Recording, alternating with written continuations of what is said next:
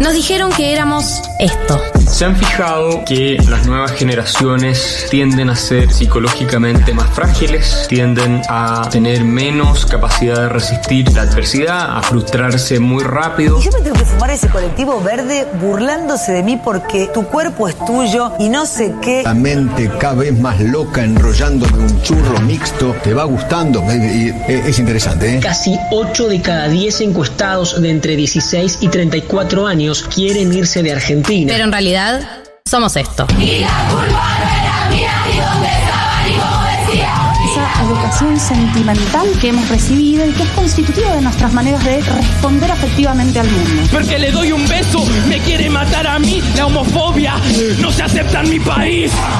Miren, esto no es Twitter. Hay reglas, hay sanciones. Yo no pienso ser su víctima. No tengo problema en ser su enemiga y en demostrar insistentemente que para mí lo que le vienen a proponer a la sociedad está mal. Galia Moldavsky, Martínez Lipsuk y Leila Bechara escriben la agenda de la generación que vino a seguir conquistando derechos. Esto es 1990.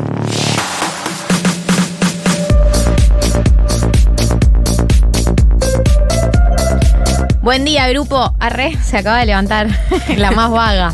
Buenas tardes, grupo. Buen día a la gente que tiene la suerte de levantarse hasta ahora. Existen esas personas. Buen día a ustedes y buenas tardes a los que arrancamos hace mucho el día. Eh, son las 14.05, esto es 1990. Mi nombre es Galia Moldavsky y estoy acompañada por Martín Slipsuk y por Leila Bechara. Bienvenidos. Hola, hola, hola. Eh, estoy muy en contra de lo que acabas de decir. ¿Qué dije? ¿Qué cosa? Porque dijiste buen día, no, buenas tardes. Bueno, se entiende. Esa gente que le decís buen día, buenas tardes, qué raro es. hora. Ay. Te lo corrige. Te- claro, te lo corriges como bueno, pero. Siempre es buen día, aparte, ¿o no? Claro. Como pero que es aparte, una cosa es algo de de- buena onda lo que estoy eso. diciendo y vos venís como De decir, modales. "Mm, me parece que sería buenas tardes. No ¿Qué te estás pasa? dando ¿No cuenta? estás Claro. agarrando la pala? ¿Tan Sí, un lento poco no. hoy? Bueno, pará fui- un yo fui esa poco. persona Vine a recién. comprar pan nada más. O sea, ¿Por qué me criticas todo lo que hago? Mamá, basta. ¿A qué hora te levantás, Galia, los sábados? Que dijiste que hace muchas horas. Hoy me levanté, no, me levanté a las ocho y media. Ah, temprano. Y que yo me levanto a las la 7 de la semana, entonces la bobe. me queda el, el reloj biológico. ¿Te pones alarma los sábados? No. No, No. ni loca. Yo ¿Vos a sí. qué hora te levantaste? Yo sí, pero me puse la alarma a las 9. Es un excelente horario, las 9, ¿no? Sí. Y las 10 Sí. también. ¿Vos a Yo- qué hora te levantaste? Yo hoy puse. no te hagas igual, 10. vos también te levantas temprano. Yo hoy puse 10 y no te media la el- alarma. No te 10 hagas el, el relajador, Milón. Yo puse 10 y media la alarma y me levanté antes. Obvio. Obvio, porque Diez 10 y media. media, hermano. Eso ¿Quién te pensás que bueno sos? igual. ¿Tenés 20 años? ¿No? Arriba, pa. 7 y cuarto de un telmate. Leyendo la nación. Si soy. sí, soy, claro. Soy mucho más eso que. Y siempre un poco fui eso también. Eh, bienvenidos. Quiero, Juli, ¿sabemos si está el celular de la radio en algún lado por acá? Para poder ya leer a los oyentes y las oyentas a un mundo. Quiero saber en qué andan, qué están haciendo. Mientras nos escuchan, 1140 66 000. Eh, tenemos muchas cosas para hablar hoy. Uy, Siento mal. que te- te- tengo muchas cosas para que dialoguemos. Primero les voy a decir qué hay en el programa hoy y ahora encaramos todo lo que es la conversación. Podemos poner un pin en tema cumple Becha, sábado. Bueno. ¿Podemos? Bueno. Eh, porque yo no los vi. Sí, ahí vamos a eso. Bueno, Gente- está bien, ar- arranquemos por eso. Y sí, tenemos que hablar Semana del elefante en, la, sala. Eh, quiero contarles a la, a la oyentada que eh, yo estaba muy entusiasmada porque por fin iba a haber gente famosa en mi cumpleaños. Iban a venir. eh, y pasaban las horas y no venían, y no venían. Y yo dije, bueno, no sé, tampoco voy a rogar amor No hay que bendigar No hay que amor. y mandar y decir, che, vienen. No ¿Qué, on- daba. qué onda, Loras? Ya tenían la dirección. ¿Qué, qué onda, Loras? Ese sticker existe. Contás, contás, contás. Eh, y yo me fui a mi casa a las dos y media de la mañana. El cumpleaños era temprano. Bueno, Bueno, bueno. ahí, hubo, va. hubo, hubo un tema. Bueno, un para, tema- Dieguito dice que temprano terminó. Hacía 40 grados, chicos. Sí, hacía 40 grados. Yo estaba desde las 8 de la noche en este lugar, tomando alcohol Eh. y aguantándome un calor eh, inédito. Sí. Eh, ah, te- te cuento nuestra perspectiva de la historia, o por lo menos la mía. Sí, la tuya. la mía yo después la cuento. Media rara. Sí, hay que decir que eh, Marto se vio arrastrado por, un poco por la mía. Marto, vos no tenías decisión propia, básicamente. No, sí, sí, sí, soy yo. juntos. Sí, sí. No, no. A- a- anda vos y yo después Bueno, cuento mi, mi parte.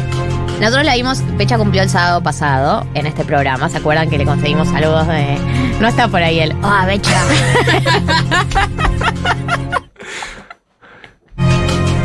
Dios, eh. ¿Qué frenaste algo? Del gato con botas. La verdad, la Eh. producción, 10 puntos. Mira quién cumple hoy. Cumplió el aire el sábado pasado. Le conseguimos saludos de muchos famosos. Gracias, Marto, por la gestión. No, de nada.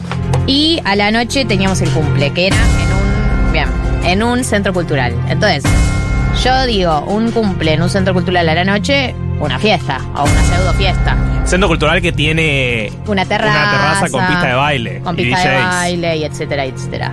Es verdad. Yo no voy a. eh, o sea, n- no era información que estaba No, difundida esa. no está- es verdad que no estaba la invitación. Yo la invitación la leí por arriba. y dije, buenísimo, una fiesta, vamos, vamos un rato. Hacía mucho calor. Hacía mucho calor. Entonces, a las 7 de la tarde, dije, voy a darme una siestita, eh, sin alarma porque es sábado, y me levanté a las 2 de la mañana. Y para cuando me Ahí, levanté... ahí podemos ir a mi parte de la historia, que yo tenía una cena. Dije, bueno, paso después de la cena. Total. Obvio, es un centro Era cultural. Era esa. viable, Sí. Entonces le escribí a las 12. Che, ¿qué onda? ¿Dó- ¿Dónde estás? Ontas. Ontas. Mi amor, No contestó. feliz cumpleaños, amor, hermoso. cumpleaños hermoso. Sí, sí, ese era mi mood. Y entonces estaba con la gente en la cena y dije, bueno, voy con mis amigos de acá. Como, vamos. Sí, sí, sí. Bueno, de repente contesta Gali. Aparece viva. A las 2 de la mañana le digo, bueno, me levanté, vamos. Vamos, porque sea a las 2 de la mañana. Yo tipo, bueno, es estaba fiesta. arrancando con mis amigos. Bueno, dale, vamos, te esperamos, Entonces, vamos. Sí, bueno, vamos, vamos, vamos. Activo. Tuki, tuki, tuki. Lo busco a Marto de los amigos y vamos al cumple. Llegamos diciendo, bueno. Y. Hoy se coge, era el mood, ¿eh? Hoy- El hoy nivel- era el ese el Sí, mood. sí, el nivel de hoy se Ay, coge yo montados, estaba- montados. Yo estaba realmente en la misma, pero igual terminen de contar la historia porque siento que. que Y bueno, llegamos al cumple y. y subimos, subimos, vimos gente famosa. Había gente Había- famosa. No hablamos de esto, sí, había gente famosa. Y no. Y no te encontramos. No, no. Y dijimos, No había bueno, nadie. tal vez había algún amigo tuyo que No no, había tal conocíamos. cumple.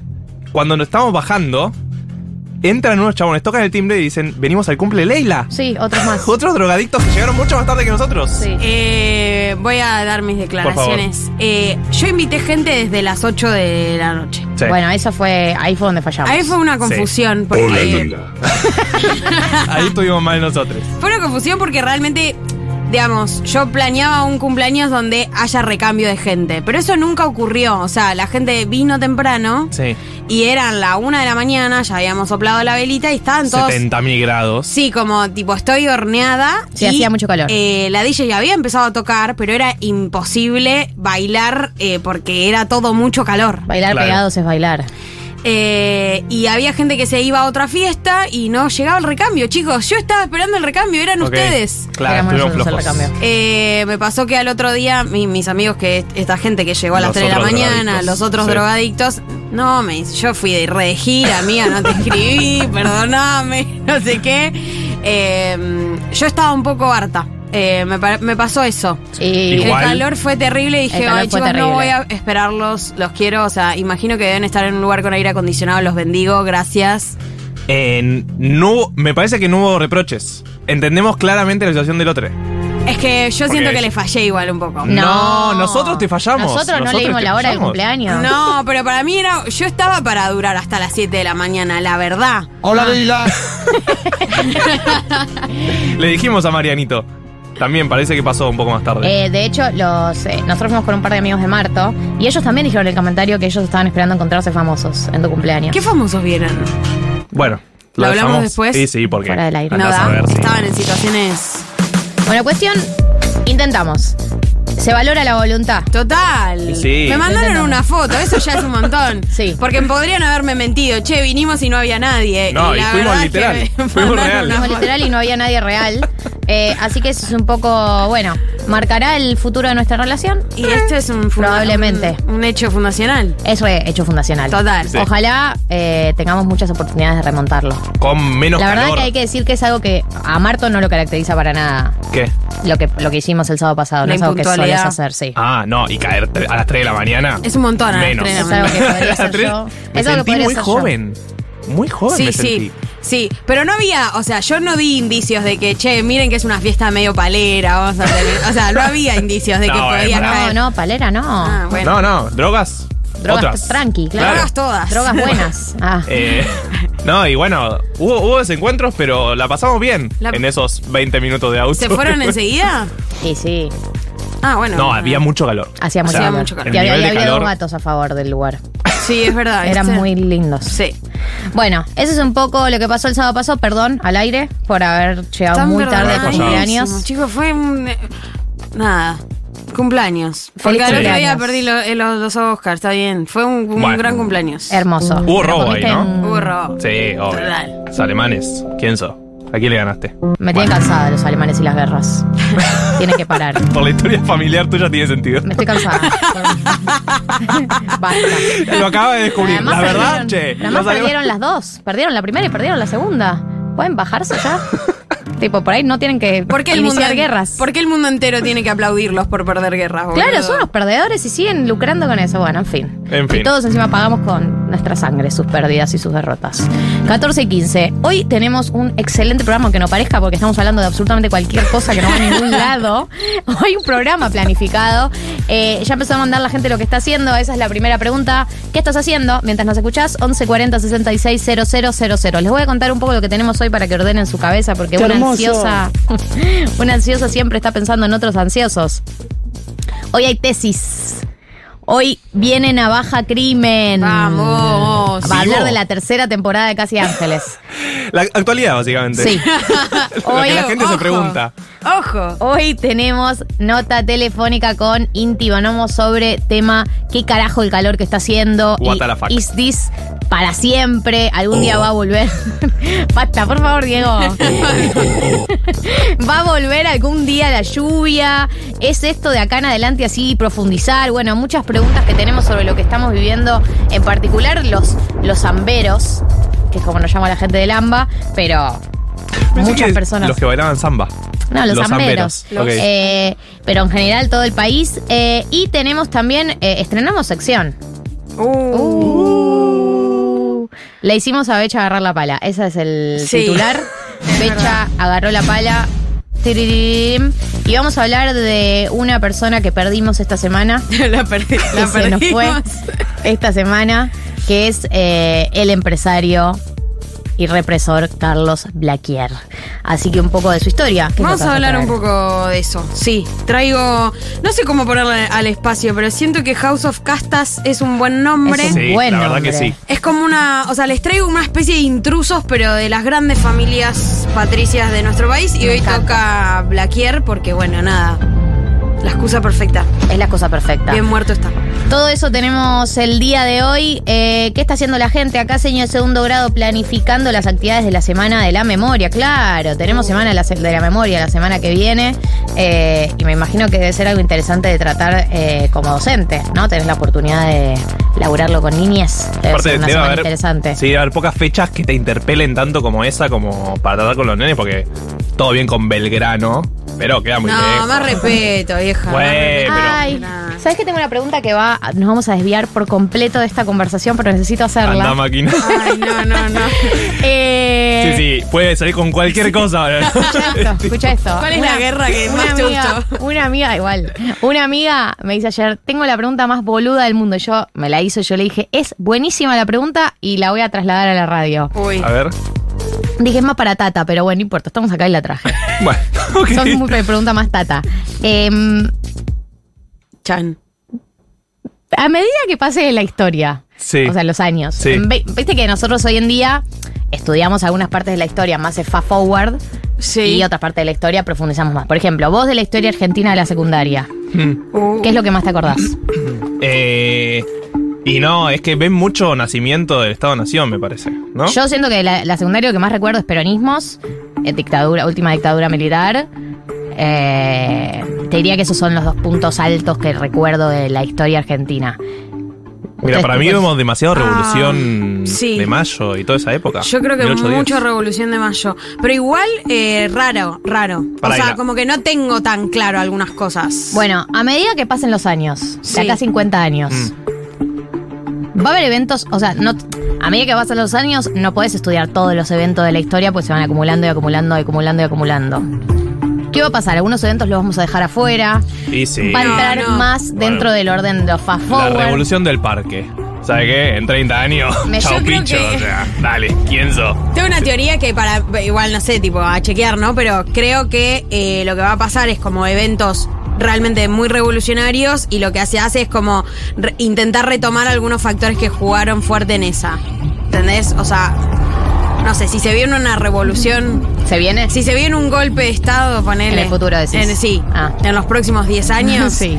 ¿Qué elementos jugaron para que... Y ahí vamos a recordar el intento de magnicidio de Cristina, pero si no pasa más nada Pero con no te digo tanto de la historia reciente. La historia reciente va a ser lo más fácil de estudiar dentro de todo. Digo de la historia pasada. Bueno, pero ahí ¿Qué vamos a hacer? punto. ¿Vamos a empezar a dejar cosas afuera? ¿Y pero qué cosas dejarías afuera? No sé, montón de pregunta que les cosas. ¿Qué cosas dejarías? Eso, la revolución Uy. del parque. Y no sé, para mí, ya te digo. Todo el gobierno, todos los gobiernos esos finales. Pa- para O mí- sea, toda la historia de la, 1900, de la UCR. Sí, la verdad. O sea, Para mí Frondizi queda afuera. Frondizi queda ya está quedando fuera. Ya está quedando fuera. Ya a Frondizi te lo dan como hubo radicales en el medio. ¿Qué hizo Ilia?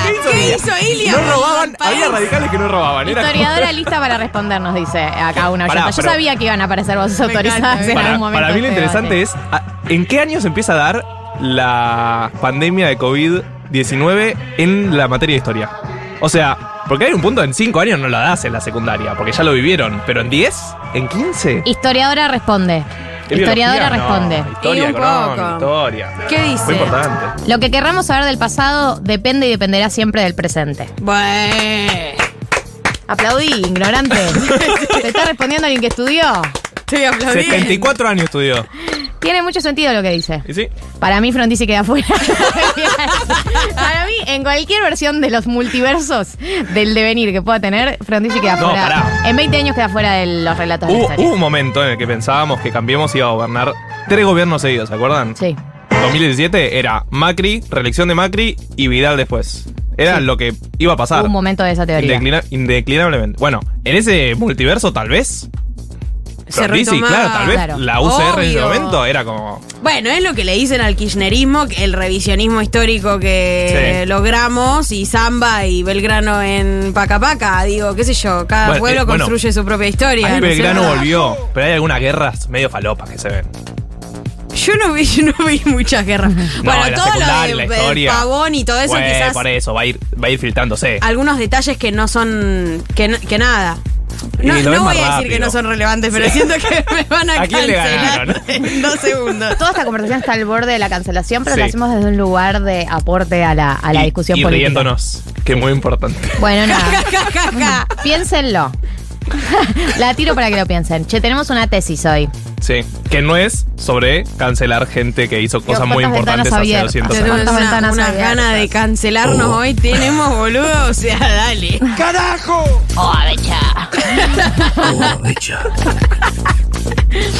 A mí es lo que más gracia me causa en la vida. No entiendo por No, qué. no hay vez que no me quiebre.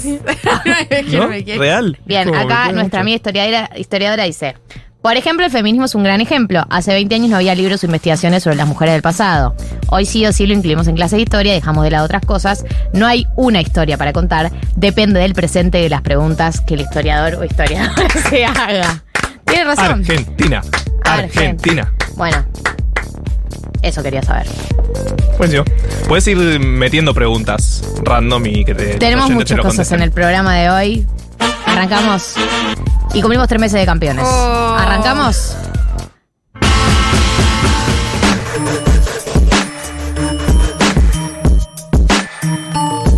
Ahora sí. Hay que arrancar el programa y hay que ser serio, gente. Hay que encarar todo lo que tiene que ver con lo que planificamos. Basta de abrir ventanas que no van a ningún lado. Les pido por favor. ¿Sí? ¿Puede ser ese compromiso? Dale. Dale. Vamos. Compromiso asumido. Yo también me voy a asumir. Se pueden agrupar igual las ese pestañas. compromiso. Em, Qué bueno que Google Chrome, ¿no? ¿Vieron? Basta, chicos. Basta, chicos, eh, tipo Ricardo Ford. Basta, basta yo. Basta cerebro. Basta cerebro de abrir pestañas. Y por basta, Ay, chicos, Dios. me refiero a basta yo. Tenemos una tesis para el día de hoy. Y es la siguiente, la voy a plantear yo, se abre el debate para la gente que es la primera vez que está escuchando el programa, o las primeras veces, o nunca escuchó cómo funciona la dinámica de tesis. Eh, se plantea justamente una hipótesis en formato de pregunta, en formato abierto, y lo debatimos, y la mayoría de las veces no llegamos a un puerto. Lo debatimos y vemos hacia dónde va. La siguiente eh, tesis para mí, eh, la tesis para mí es la siguiente, quería decir. Que hay un fenómeno que está sucediendo en estos últimos años, y lo considero un fenómeno bastante reciente, los últimos dos años por ahí, dos, tres años, que es que eh, volvió algo que por ahí nunca se fue, pero por ahí sí se había ido de eh, lo que era el ojo público o la aceptación del ojo público, que es la extrema delgadez. A ver, no vamos a ser naif, no vamos a ser ingenuos. Ser flaco es un mandato y probablemente lo sea por muchos años más. Pero tuvimos toda una, oleada, a- acá en Argentina marcada por la última oleada del feminismo, pero creo que fue a nivel internacional también, de em, que públicamente se estaba dando una cierta batalla cultural. Uno podría decir, la gente, siempre va a haber la gente que te diga, en los barrios no está pasando eso. Bueno, no importa. En las pasarelas, en el mundo de la moda, en la gente que está teniendo estas conversaciones de manera eh, más o menos superficial, había algún tipo de batalla cultural por que también sea mainstream, o sea erótico, o venda, o intentar que vendan otro tipo de cuerpos cuerpos eh, de el orden de siempre hay un mandato porque eran cuerpos eh, que no eran extremadamente flacos pero igual tenían cierto mandato como curvilínea que sea eh, tenga teta, cintura chiquita, culo grande. Siempre hay algún tipo de mandato, no es cualquier cuerpo. Incluso las modelos que son plus size, las más famosas, cumplen con algo de esto de la versión eh, reloj de arena, ¿no? Ese es el formato que se usa. Entonces, Pudo haber sido una batalla que no iba a ningún lado, pudo ser una batalla que por ahí no caló mucho, pero de alguna manera yo tenía la sensación de que había algo de algo en disputa de eso. Y también uno cree que todas esas batallas que uno da es para que las próximas generaciones la tengan más fácil. Y lo que siento yo es que los que están trayendo de nuevo esto son las nuevas generaciones, son las pibas más chicas. Que es que volvió a estar profundamente de moda. Y no solamente de moda, sino como una reivindicación de ese tipo de, de belleza y de estética. La extrema delgadez. Y más que nada por las pibas más chicas. Todas las pibas más chicas de redes sociales, de, de TikTok, de Instagram, qué sé yo. Y lo veo cuando voy a fiestas y lo veo cuando voy a, a- a eventos. Tienen todas el mismo cuerpo de muy, muy, muy flacas, sin tetas, la mayoría. Y en las fotos que se sacan, que esto es algo que también para mí es algo muy de ahora, hay como de nuevo una reivindicación de la foto en la que se marca la costilla, la foto en la que se marca el hueso de acá de la pelvis, como una cosa de que se vean bien los huesos, cosa de, bueno, mirá, o sea, mirá el nivel de delgadez que manejo. Y la verdad es que, bueno, o sea, lo pensaba en el caso de las Kardashian, que yo creo que las Kardashian en algún momento fueron como referentes en esto del el cuerpo tipo reloj de arena, eh, teta, cintura chiquita, culo grande. Que ellas también miraron hacia eso ahora. Ellas se sacaron culo, literalmente, se hicieron cirugías para tener menos culo, y todas adelgazaron a nivel de bueno, tenemos el caso de Kim Kardashian que tuvo que hacer una dieta de no comer durante una semana para entrar en el vestido ese de Marilyn, que se armó toda la polémica que se armó, pero que mantuvo toda esa dieta y hace poco se viralizó el video de Gwyneth Paltrow diciendo que ella eh, toma solo infusiones hasta el mediodía, al mediodía toma una sopa de huesos, Mm. literal, como una sopa como hecha de huesos, no sé qué, pero toma una sopa, después no come nada y a la noche come verduras, como, como bueno, esto es alimentación sana. Que es el último aspecto, que es que para mí mucho del discurso, o sea, de la- del retorno de la extrema delgadez está ahora bajo el discurso de la vida sana. Porque antes por lo menos te decían quiero ser flaca, eh, lo que me importa es ser flaca, ser linda, qué sé yo. Ahora te dicen, esta es la vida fit, esta es la vida sana. Como que volvió bajo el discurso de la vida sana, que por lo menos antes no te lo careteaban. Por lo menos antes la gente que hacía dieta decía, te decía hago dieta, no te dice estoy teniendo una vida sana. Te dice hago dieta porque quiero ser flaca. Ahora encima te tenés que comer la bajada de línea de que este es el estilo, de que, de que esta es la vida sana. ¿No? Como que ahora tiene un marco teórico que los hace sentir más eh, aliviados con eso. No, para mí lo peor, o sea, no sé si puedo intervenir así, Ya podés así intervenir. funciona la tesis. No, Perfecto. pues si no sigo. Eh, como que Está coinci- bien. coincido, abs- eh, hay un punto ahí en el que igual estoy un poco en desacuerdo, que es si efectivamente son las más pendejas las que traen esta moda o si es una retroalimentación entre marcas y necesidad de ventas y pibitas como completamente abiertas a que nada, permeables a, comprar cosas, digamos, porque así funciona el mundo. Y después pensaba esto de que no solo es una narrativa en la que te venden salud, sino que es parte de un, de, como de un armado más grande en el que básicamente uno tiene que saber concretamente qué es lo que hace bien, todo una, un trabajo de reconocimiento de en qué cosas está fallando, qué cosas te hacen mal. Y el cuerpo es la primera barrera para eso. O sea, si vos dormís mal, si estás cansado, si tenés granitos, ¿no? Digo, como que el cuerpo es la primera expresión del el malestar moderno. Entonces, todo lo otro que circula es una venta constante de cómo arreglarlo. Y todas las dietas y todos los tutoriales de cómo hacer para eh, bajar de peso. En TikTok hay tutoriales realmente para posar y que no se te note la papada. O sea, yo tengo un trauma hacer con la papada. Hacer fuerza con la garganta, te enseñan ese movimiento. Dios sí, sí, sí, sí, mío, sí, vi- lo mismo. o sea, y Como yo que los, los dos están muy alineados en TikTok. Y lo peor es que me encuentro haciéndolo, boludo. O sea, me encuentro automáticamente Claro. probando si esa técnica funciona.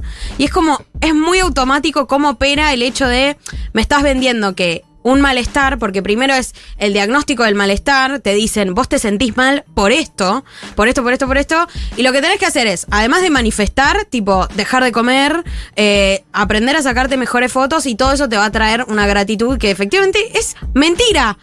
Y que el feminismo demostró que era mentira. Y es como, Lo que ¿qué pasa es que- perdimos ahí? A ver, y encima para mí hay algo que se mezcla que es, eh, que el otro día lo decía en Twitter, que es esto de eh, que cada vez que alguien marca como, che, loco, eh, ¿qué onda esta famosa que está tan flaca? Que yo igual entiendo, no está bueno usar nombres propios, porque cada vez que alguien marca algo de eso, te dicen no se puede hablar de, eh, callate, no, se, no puedes hablar del cuerpo de los otros. Que es un discurso feminista. Entonces de repente con el no, discurso pero es feminista liberal ese. bueno, está bien, pero yo entiendo de dónde viene ese discurso, porque Total. yo lo uso también, digo, eh, yo también lo, lo ejerzo y digo, loco, no hablemos del No cuerpo de los otros y tal. Pero hay algo que tiene que ver con, eh, pero que ese, esa premisa que era nuestra, ahora no se nos vuelva en contra en anular la conversación. Es una conversación que tenemos que poder tener y para mí... eh, las famosas, las personas que son referentes en términos estéticos, no hay responsabilidades individuales, pero hay una responsabilidad colectiva de cuál, eh, tipo, qué tipo de belleza mostrás. Y también hay algo que, para mí ellas también son víctimas, que lo veo con algunas famosas de las cantantes de ahora, em, que ya eran flacas cuando llegaron a la fama y ahora son mucho más flacas. Como que eran flacas normal, promedio, flaca, estás en malla, bikini y tal, y ahora son más, más flacas. Yo, yo siento que a veces no tenemos parámetro, porque por ahí no la, eh, la vemos en Instagram, no la vemos en personas, pero muchas de esas famosas las ves en persona, son muy chiquitas. No te hablo de Nicky Nicole, que es peticita, ¿eh? Te hablo de eh, famosas que adelgazaron tanto, que son tan flaquitas, que las vi, a mí me ha pasado de cruzarme con algunas de ellas, eh, y son muy chiquitas. Uno a veces te juro que no tenemos noción en Instagram de lo que se achicaron por lo que adelgazaron. Incluso en Instagram no muestran que son así de chiquitas y que están eh, así de flacas. Hay una rediscusión sobre la infantilización de eso, ¿no? Porque también como que llega a un extremo, como que la sexualidad eh, o la sexualización de esos cuerpos ya no pasa por lo voluptuoso, que quizás, eh, di- digo, en términos No. históricos se pensaba que era un cuerpo capaz de poder dar hijos y alimentarlos bien, y ahora es como tipo el extremo de sin teta, sin culo, como muy aniñado todo, que también es una discusión. Eh, sí, total. El cuerpo niñado garpa muchísimo. y acá hablan en, en los comentarios un, un mensaje que llega eh, el uso de un medicamento para, para la diabetes, o Pink, que se, Eh, que se está sí, la están usando. divulgando mucho también. Que recuerdo Nazarena Vélez contando el nivel de anfetas que tomaba para, para no comer. Y era como, ah, bueno, o sea, realmente volvimos a, a los 90, de verdad. Es que, eh, bueno, ese es otro punto de análisis, que es que el retorno de la moda de los 2000 y del tiro bajo está muy vinculado con esto para mí, porque las únicas personas que pueden usar ese nivel de tiro bajo, tenés que tener la panza chata para usar tiro bajo.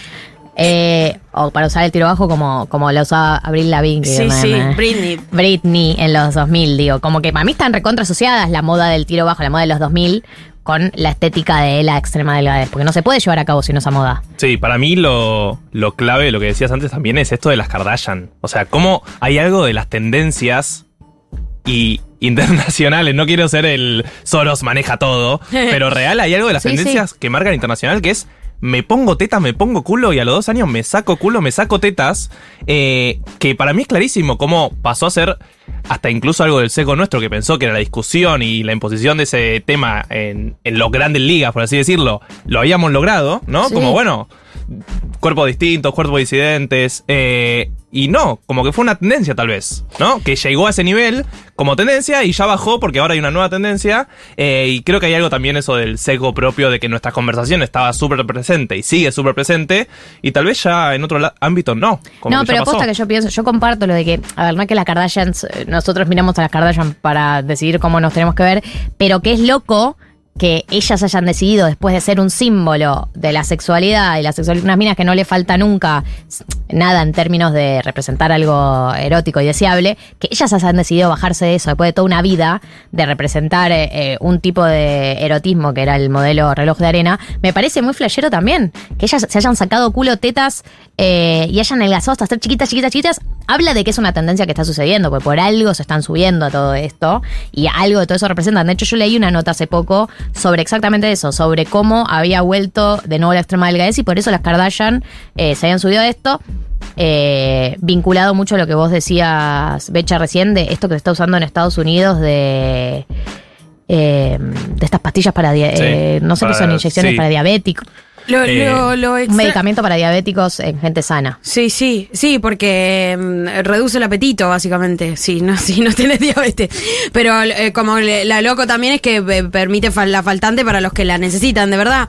A mí me parece como súper interesante que cuando discutimos eh, en chiste un poco lo de, hey, que no vuelva al tiro bajo, que no vuelva al tiro bajo, un poco se invisibiliza también todo el entramado de, de- de mercado que hay detrás para garantizar que la gente pueda usar, eh, o sea, porque lo que se oculta es, ¿qué haces para poder usar eh, tiro bajo? ¿Cuánto sale el jean de tiro bajo? ¿Cuánto sale estar a la moda? ¿Qué costo verdaderamente? Por supuesto. Y después pensaba un poco también esto de. Bueno, las Kardashian como un modelo de gente que puede ponerse y sacarse cosas medio cyborg, ¿no? Sí. ¿Viste? Como, bueno, quizás en el futuro nosotros tengamos eh, un pa- guardarropas en el que podemos agarrar cosas, ponérnoslas, inyectarnos ácido hialurónico, se va, no sé qué, listo, bye.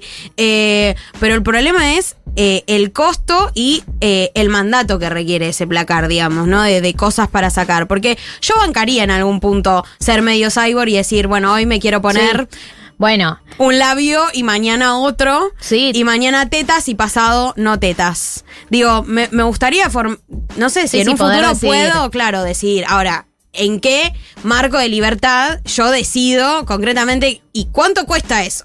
Y lo No. de los labios que decías, es terrible también. No, y a ver, hay una línea que aparece mucho cada vez que uno dice, che, loco, todas las pibas están con la misma cara, todas las famosas tienen la misma cara, que es la- el filtro de Instagram, ¿no? De la nariz chiquitita o para arriba, Los el labio labios grande, claro. Y la ácido. gente te dice algo que es real, que es dejar que la gente haga lo que quiera con su cuerpo. Si la gente se quiere. Obvio, yo no estoy en contra de las cirugías estéticas. Hacete lo que, tener la plata, hacete lo que quieras. Lo que pasa es que a mí lo que me parece flashero es que haya una, una cara para todas. Digo, por más que uno dice, no te estoy diciendo no haz lo que quieras, hacé lo que quieras, déjame que me llame. Por eso digo que hay, hay frases que por ahí uno puede estar de acuerdo en de dónde salen. La frase, deja que la gente haga lo que quiera con su cuerpo, estoy de acuerdo. Pero déjame a mí también que me llame la atención que estén todas con la misma cara, digo. Que porque- todas quieran lo mismo. Y que el modelo sea una cara. Total. Una cara. Lo una mismo, cara, lo no mismo con, en la delgadez, lo mismo con la delgadez, dejala, es su genética así. La dejo, déjame a mí que me llame la atención que estén todas con un nivel de delgadez que no lo veía desde los años 2000.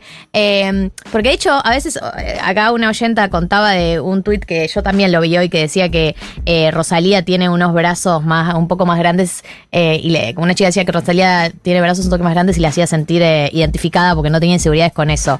Y como que ahora el modelo de tipo, Rosalía es una de las nuestras como plan, eh, tiene un cuerpo normal. Rosalía es flaquísima y Rosalía adelgazó mucho en los últimos años. Es Cuando verdad. Rosalía ah, arrancó, ya era flaca.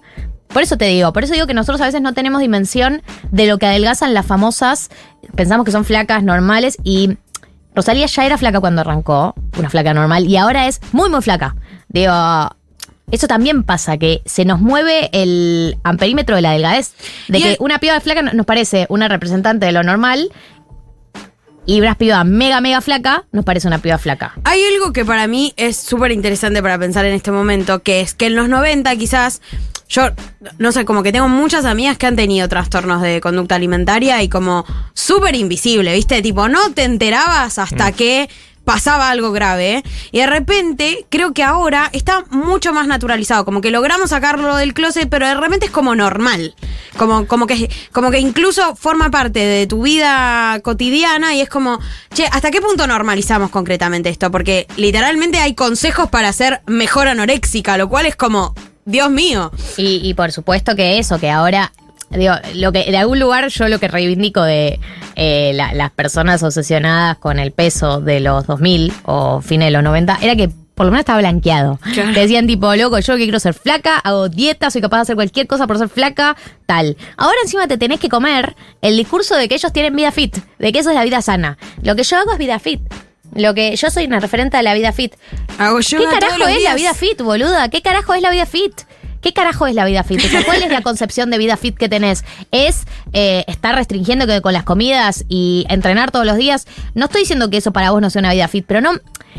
eh, Es el modelo de vida que te armaste para estar en paz con tu cuerpo, pero no es el único modelo de vida fit. Vida fit puede in- incluir aspectos de la salud en, un, en una concepción más amplia de la salud, por ejemplo. Puede incluir aspectos de la salud mental. Yo te puedo decir que una persona que está tan obsesionada con el peso no tiene una vida tan fit en términos de salud mental. Pero por eso digo, no es que yo quiero ir a buscar a alguien en particular. Lo que me da paja es que ahora encima de que la gente sigue obsesionada con su peso, encima te tenés que comer el sermón de que ellos tienen vida fit y que te vienen a enseñar cómo tener una vida fit. Y en el medio te venden cosas como esta de la diabetes. Eso me parece también como la forma de vida de esos influencers muchas veces es vender estas cosas que no están probadas por la ciencia o incluso están mal usadas, sin ir al caso de Iván Nadal, digo, sin ir al caso de eh, entrar en lo místico y demás, pero sí que te empiezan a vender cosas que no son necesarias, incluso de skincare, incluso de un montón de cosas que también se fueron normalizando en los últimos años, que es como, bueno, loco, todo el tiempo es comprar Sí, todo, to- y- todo el no, tiempo. y todo el tiempo la sensación de que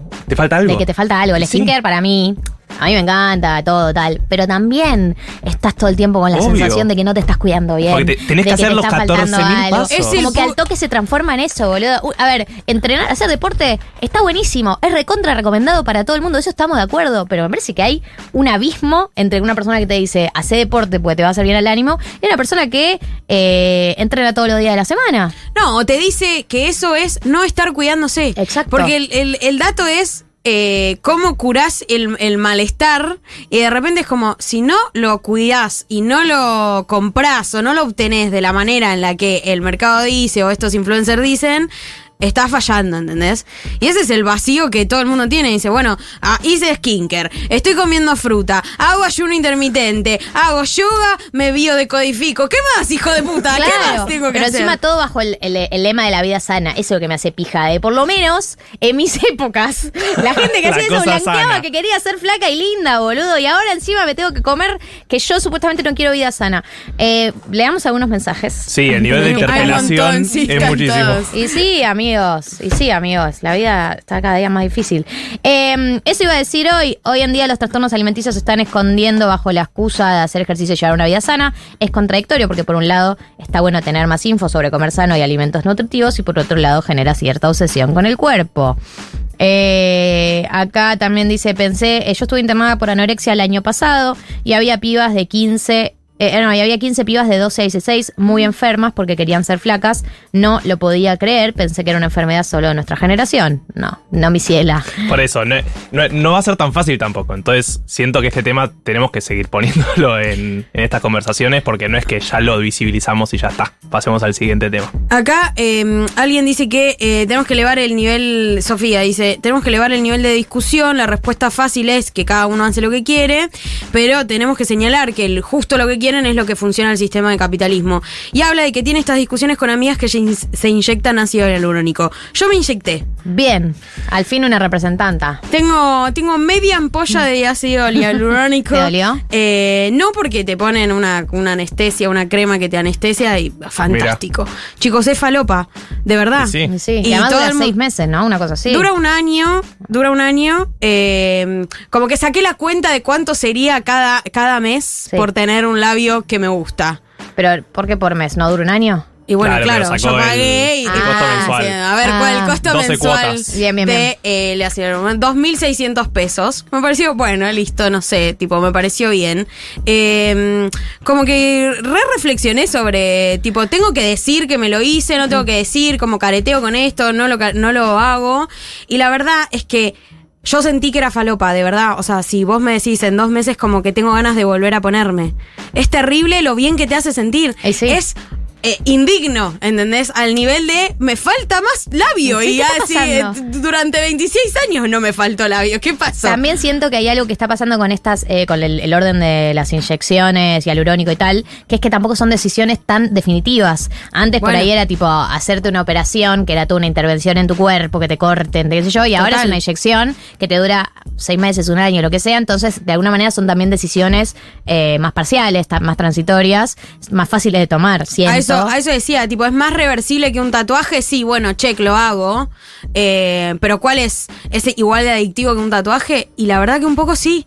Entonces ahí me agarró miedo, como que digo, "Ew, si me empiezo a inyectar toda la cara, ¿en qué, qué, qué va a pasar con mi- conmigo? No, eh, a ver, y también para mí, por eso digo que siendo que cuanto más eh, eh, personalizada es la conversación, peor se pone. Porque yo no te voy a juzgar a vos por, ponerte labios, ni tampoco me considero exenta de poner, de inyectarme cosas. O sea, por supuesto que yo el día de mañana, no sé, eh, se me empiezan a marcar las líneas de la cara y voy a querer hacer algo al respecto. No es, para mí no es caerse a uno mismo ni, ni, No, ni caerte no. con el peso, sino más bien como qué es lo que nos está haciendo sentir esa necesidad. Obvio que todos estamos viendo los labios que tienen las pibas y decimos, uff, a mí también me quedaría bien, puede que. O lo que se usa para la gente que no se inyecta, que es que de- de- se, le, se delinean por afuera Total. para que parezca más grande.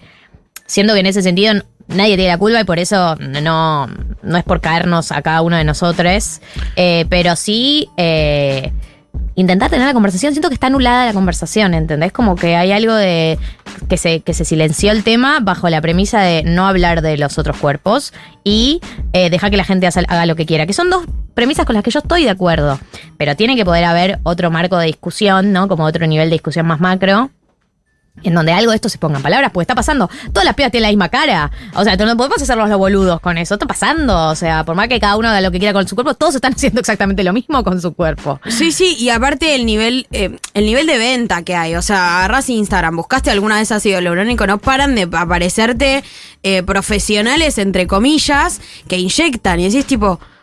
¿Qué carajo? O sea, eh, en, en TikTok te lo podés comprar y lo, y lo podés eh, ponértelo vos sola. O sea, un- el nivel de, de mercado que hay detrás de, ta- de todo esto, tipo, ¿alguien se va a hacer cargo realmente? Eh, Nadie. no. Eh, un par de mensajes más leemos, hay muchos y cerramos porque podemos profundizar sobre esto mucho más. Buscando odontólogos vi algunos que hacen bichectomía, son los que te chupan eh, la cara como para que quede como, un, como una calavera, los que te hacen como el... Sí, sí, te acá al- sacan al, costadito, cachete. al costadito de donde iría el rubor, digamos, se te lo hace como más flaquito. Se usa mucho, las famosas lo tienen muchísimas hecho. Eh, sí, soy un poco señora a lo que están hablando. Hay algo terrible que es que en las redes se muestran mil de videos de miles de cosas que hay que hacer para estar bien. Escribir 20 minutos a la mañana, ayunar, tomar agua, estirar, caminar, lavarte la lengua. Es como el pibe ese que se levanta a la mañana. Uh, el a la mañana para el journaling mercados. lo odio, el journaling. El journaling lo hago mierda la próxima tesis. Eh, hermosa tesis y es un abrazo la idea de profundizar, no hay que hacerse los giles, tengo 46, viví los 90 con la explosión de los supermodelos y desde entonces todas las modas y contramodas me pasaron por encima, recién ahora me siento bien con mi cuerpo, encaje o no, pero lo que más me hace mierda es cuando ven fotos mías donde estaba flaca por la falopa que me dicen qué linda estabas. Oh. Es un clásico ese, es un clásico ese. es "Qué linda terrible. estabas". este. Eh, chicos, yo no tengo Instagram, me quemaron la cabeza, siempre se mete por algún lado los mandatos. Harta de la obsesión con la belleza, yo misma la padezco muchísimo. Mi tío de 55 años, prótesis en ambas caderas y operado de un hombro, desgaste óseo por exceso, no sé qué tenía.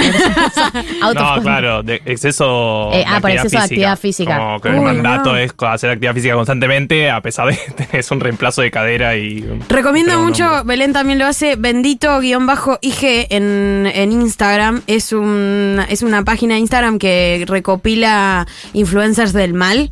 eh, gente que vende falopa mm, eh, de esta, de la que estamos hablando. Ivana Nadales. del Ivana. Nadalesca, total. Eh, bueno, hay muchos mensajes. Gracias a todos por participar. Sé que es un tema que a todos nos tiene un toque angustiades. Esta fue la tesis del día de la semana. ¿Acaso están de vuelta los cuerpos extra, extra, extra, extra delgados? Bueno, no sé cuál es la respuesta.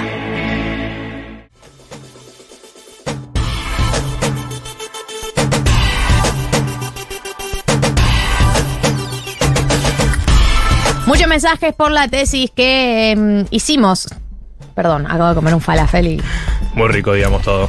Está Gracias, hablando. Falafel, por todo lo que nos das. Muchas repercusiones por la tesis que hicimos sobre el retorno de los cuerpos hiperdelgados. La van a poder escuchar en Spotify. Todo, todo, todo lo que hacemos está en Spotify. Siendo las 14.59, podemos encarar la nueva sección del día de hoy que es. eh, ¿Cómo le habías puesto? House of Castas. House of Castas ¿Les me gusta? encanta. me encanta. 110% a favor. 110% a favor.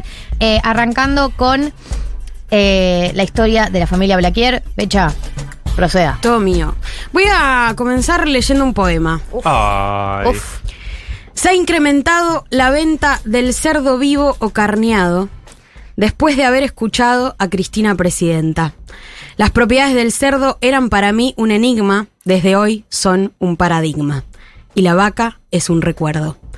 Y por potenciar la cosa, como cerdo a toda hora, y gracias a la señora, hoy tengo novia mimosa. Por eso soy cristinista y nada me hará cambiar. Soy cristinista a rabiar y un convencido activista. Este es un poema que escribió Carlos Pedro Tadeo Blaquier Estragomó. Me estás jodiendo. En 2010, yo no sé si ubican ustedes eh, eh, aquel momento en el que Cristina, en un acto en la Casa Rosada, habla de las propiedades del cerdo, porque tenía que promover la venta de la producción de cerdo, eh, y cuenta que, bueno, mejoraba, la ingesta de cerdo mejoraba la actividad sexual. Bueno, en un. Gran, gran, gran dicho, momento. O sea, gran momento. Me acuerdo perfectamente. sí. Eh, Blaquier estaba ahí presente porque era productor eh, de cerdo y en una nota que hace para La Nación le muestra al periodista eh, este poema que, que le había escrito y que le había dedicado a Cristina. Es espectacular. Es espectacular. eh, así quería introducir a Carlos Pedro eh, Tadeo Blaquier Estrogomó, que murió este lunes 13 de marzo a los 95 eh, años de edad, con una, con una vida llena de lujos y de poder, eh, de un apellido digno de la historia de, la patricia de, controversial de nuestro feudo nacional. Eh, pero para entrar un poco a saber quién era Carlos Pedro Blaquier, quien igual nosotros ya sabemos mucho de la historia de él por Ledesma y por la noche del apagón eh, y la situación del juicio, que efectivamente muere sin, sin ir a juicio por un montón de delaciones que hay de- dentro, bueno, del Poder Judicial que ya sabemos.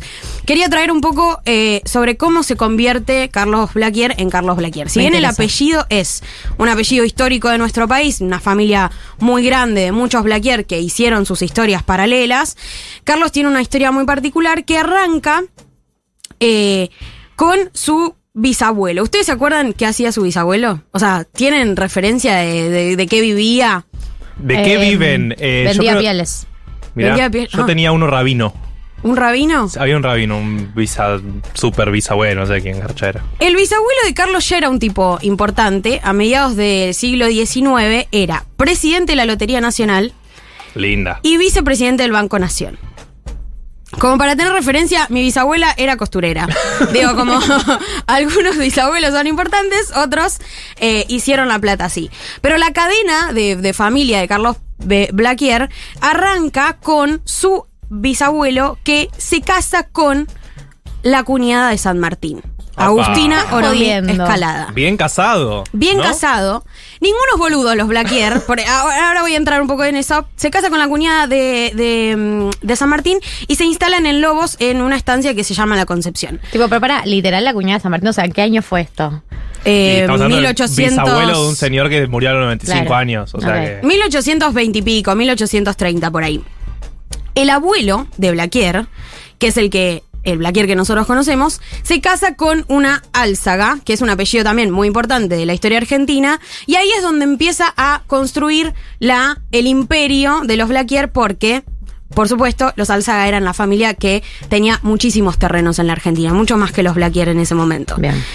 Esta conexión es muy importante porque va a definir que casi todos los Blaquier se van a casar con gente, con mujeres, básicamente, con una fortuna inaudita, y así es donde van a empezar a construir su, su imperio.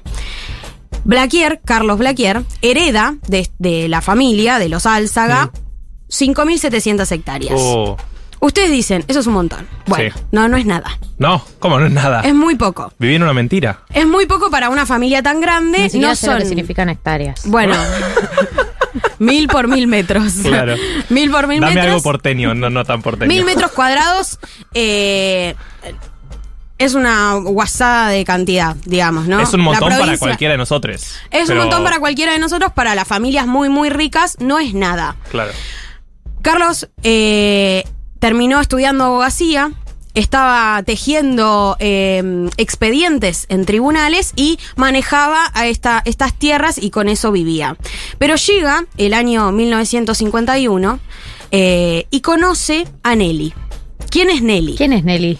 Nelly es María Elena Arrieta Wallman, Mm, una mujer lindos apellidos. Lin- con lindos apellidos, pero para hacer referencia es importante saber quién era el padre de María Elena. María Elena, eh, el padre María Elena, eh, es el chabón que se queda con el co- el- la compañía azucarera de Ledesma en el año 1927. Claro. ¿La hereda? ¿O La hereda porque Arrieta se casa con la, la única hija del heredero de Ledesma Ah. y termina quedándose con el ingenio. Son todos unos vividores. Sí. Son todos unos vividores. Pero aparte, bien casados todos. Hay que verla. Increíblemente. Bueno, en esa época hay que casados. decir que la gente se guiaba mucho por eso, para casarse. Bueno, Ahora pero- tiene sentido. Pero no extrañamente, o sea, no extrañamente, quienes tienen la fortuna parecen ser siempre las mujeres. Claro. O sea, Arrieta se casa con Arriet- eh, con Wallman, tienen a Nelly, Nelly se casa con Blaquier y Blaquier se queda con Ledesma. Bien. Entendidísimo.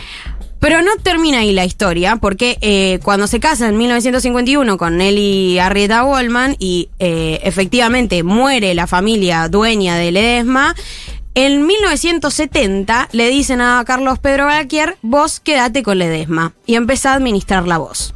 Ahí empieza el imperio Ledesma, que no solo se dedica al azúcar, sino que va a ampliar su y diversificarse en términos productivos en un montón de ramas y es donde durante todos esos años, desde los 50 a los 70 básicamente, eh, Ledesma se convierte en, en un imperio para Jujuy, básicamente. Porque además ¿no? él también tenía sus terrenos ya de antes, digamos. Él ya tenía Esa sus terrenos. la tenía. Total, total. Pero lo importante es que para los Arrieta, o sea, los dueños, los primeros dueños de, de Ledesma, Carlos no era un chico rico. Mirá. O sea, engatusó a Nelly.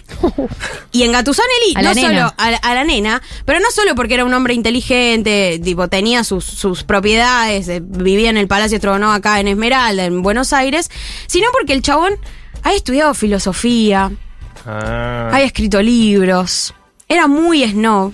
Era, un chabón- hippie para el era, era, lugar. era un poco hippie, pero el chabón tenía mucha ambición. Y cuando la vio a Nelly dijo, tipo, esta, es la, mía, me meto acá, manejo Ledesma.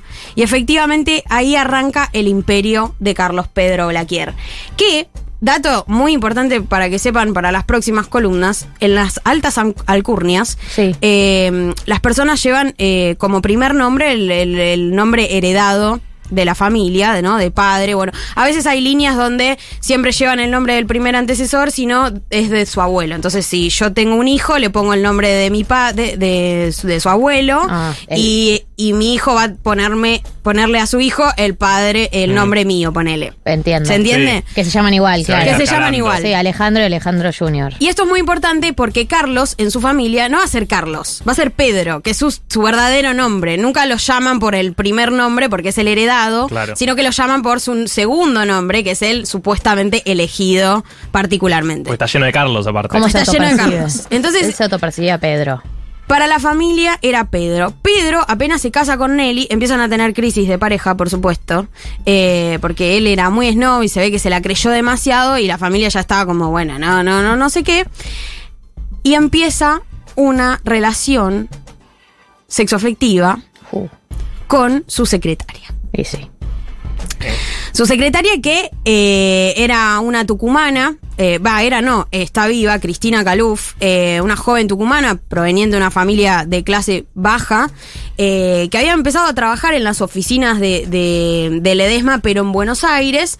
eh, se convierte en una gran, eh, un una gran lugar donde sentirse seguro para Carlos. Y empieza este amorío del que Nelly siempre supo. Claro.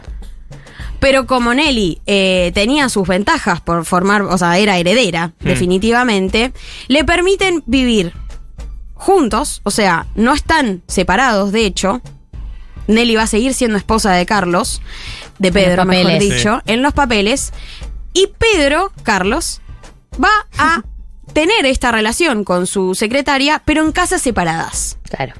Porque afuera de casa. Y Afuera de casa. Son los Lannister, son casamientos de poder que el amor está en otro lado. Los ¿no? Lannister y la historia de, De la todos los casamientos de civilización, poder, por eso básicamente. Sí, sí. La historia de del Cristina. capitalismo reciente. Eh, Carlos le, le va, le va a pagar todo, le va a comprar casas, propiedades, básicamente va a ser su segunda esposa, va a ser su esposa en, en los hechos, pero eh, Nelly, mientras tanto, se va a encargar de convertirse en la dueña de la colección de arte más grande de toda Latinoamérica.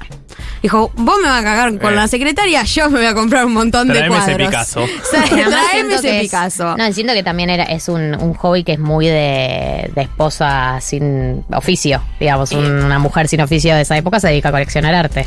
Absolutamente, eh, Nelly como que la, la- la caracterizan como una mujer súper simpática que nunca perdió esa simpatía y efectivamente eh, eso, la, la- la colección más grande que uno dice así, pero en términos de, de plata es un montón de guita y también en términos de reserva cultural, Mm. tenerla Por acá supuesto. es increíble.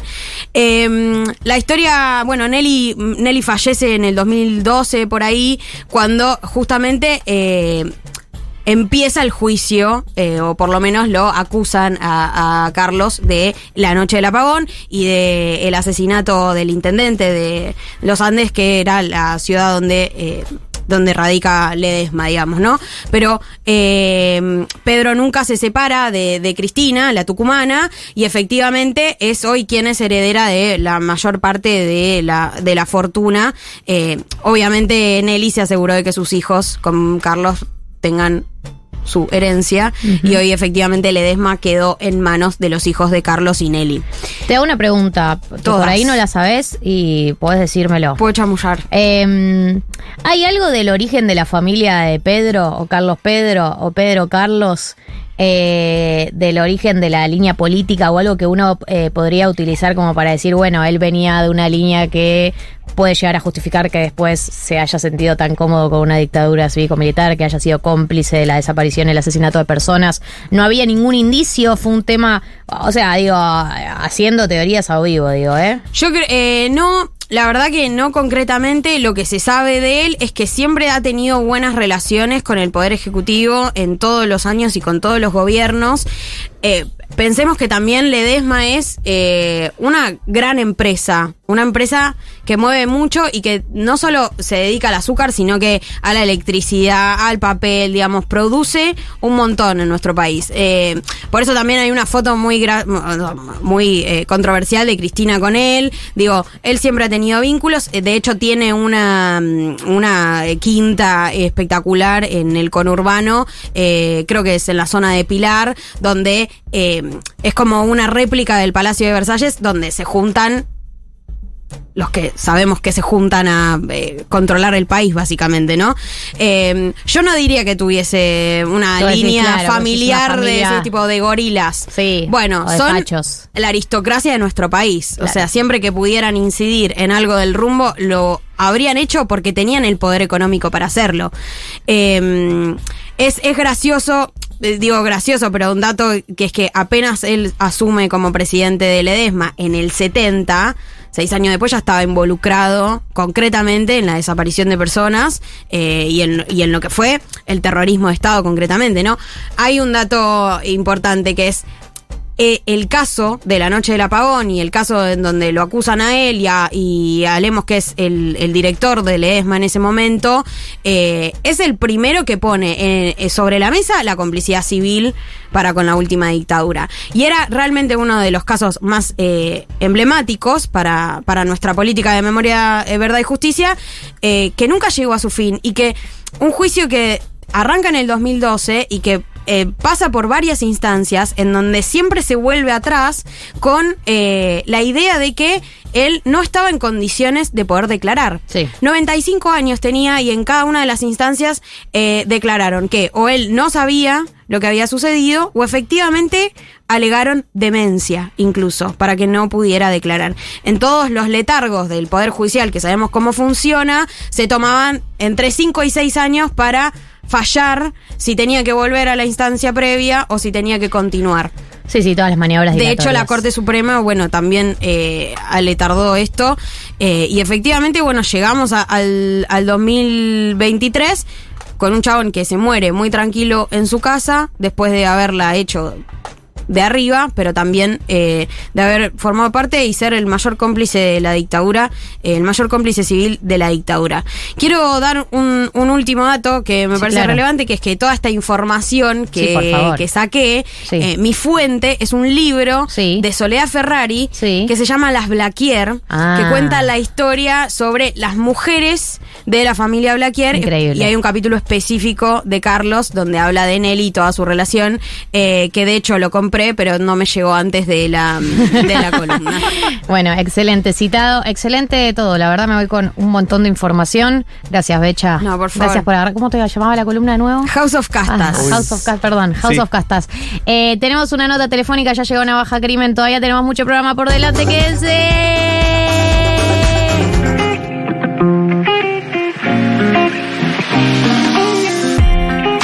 Entramos en, eh, no sé si la recta final del programa, pero los últimos 39 minutos del programa por lo menos, ya saben que me da ansiedad. Y vamos a hacer una nota sobre un tema que por supuesto, más allá de que nos convoca como generación, nos convoca como sociedad y nos convoca como personas de a pie, que tiene que ver con eh, las temperaturas que estuvimos viviendo, el origen de esas temperaturas. Y a mí en lo personal también eh, me, convoca la pregunta de qué nos depara el futuro.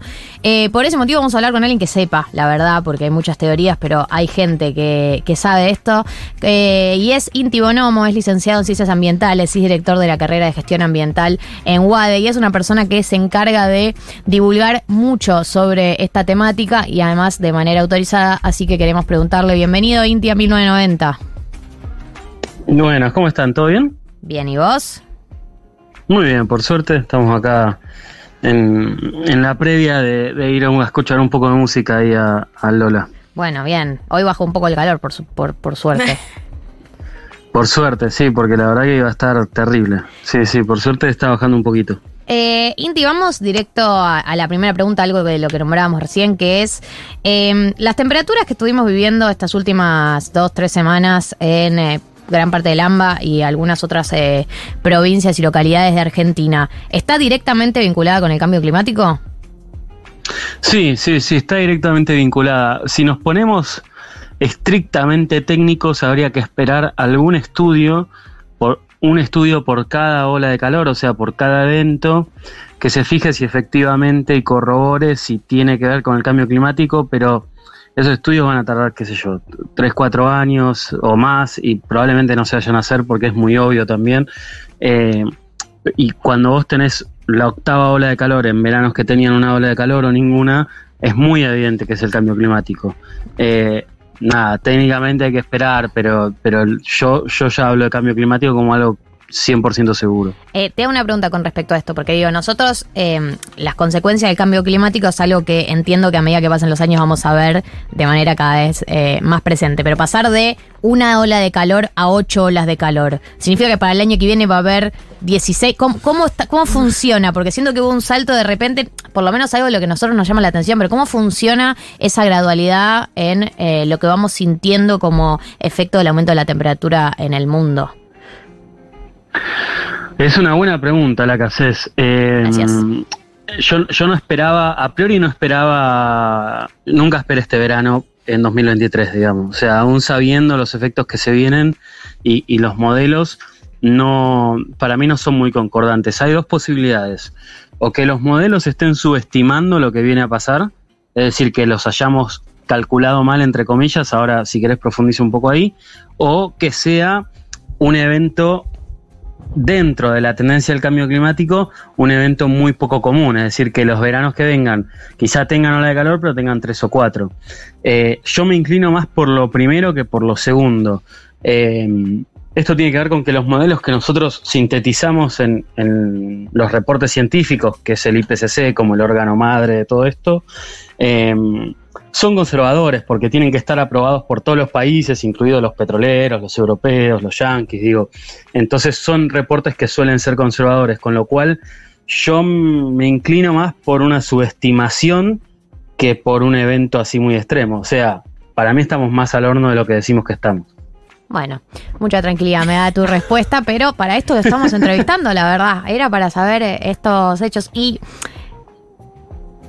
todo se va a profundizar hacia peor. Yo quiero confirmar eso. Todo esto se va a profundizar hacia peor. Más sequía, más olas de calor, más todo. Digo, ¿Es probable que dentro de los próximos 10 años no sea difícil vivir en la Tierra? ¿Es muy extremo lo que estoy diciendo? No, no es muy extremo. Eh, sí, todo va a ser para peor, salvo que incluso haciendo un cambio drástico ahora, eh, los próximos 10, 20 años ya están jugados porque tarda en irse el dióxido de carbono y el metano, tarda en irse, así que es como que ya estamos jugados por los próximos 10, 20 años. Lo que podemos hacer es para modificar qué tan mal vamos a estar. Em, y, déjame como, a ver, porque la ola de calor, yo, de vuelta, a mí también me impactó, no es que, no es que quiera dármela de científico, digamos, o de, académico, pero ya tuvimos un montón de, estamos teniendo un montón de señales de que la cosa va mal. La pandemia fue una de las señales de que la cosa va muy mal, por ejemplo. Eh, digamos, nosotros sabemos que la crisis de biodiversidad, que es otra crisis asociada al cambio climático, o sea, por las mismas razones del, modelo productivo y de consumo que tenemos, eh, nos decía que iba a venir una, pandemia de estas características con más probabilidades. Por supuesto, ahí el, contraargumento es bueno, pero en algún momento vino la, vino la gripe española, ¿no? O sea, y, mató no sé cuánta gente, la fiebre amarilla. Pero lo que hay que tener en cuenta es que lo que hacen es lo que nosotros predecimos es que van a aumentar en frecuencia, en intensidad y en duración. Entonces, el, uno podría pensar que esta pandemia quizá no hubiese venido si no estuviésemos en esta crisis de biodiversidad. Y así como eso tenemos varios, digamos, ¿no? O sea, tenemos el hace dos años se congeló Texas, por ejemplo, eh, se quedó sin energía Texas, que es como un desierto, ¿no? Para el que, el que no está familiarizado con la geografía de Estados Unidos, es un es como si se congele, no sé, Jujuy, ¿me entendés? Claro. Este, y, vamos teniendo señales de estos eventos. Lo que pasa es que para mí, y me incluyo rotundamente en esto, es medio como que los vamos normalizando, ¿viste? Como, uh, uh, qué garrón, y, seguimos con la vida, porque es, muy difícil de aceptar para mí que se está yendo todo, que se va a complicar todo mucho, mucho, digamos. Estamos hablando con Inti Bonomo, licenciado en Ciencias Ambientales, y director de la carrera de Gestión Ambiental en UADE. Síganlo en sus redes sociales porque él informa y divulga sobre muchos de estos temas. Hola Inti, ¿cómo estás acá? Martín te saluda.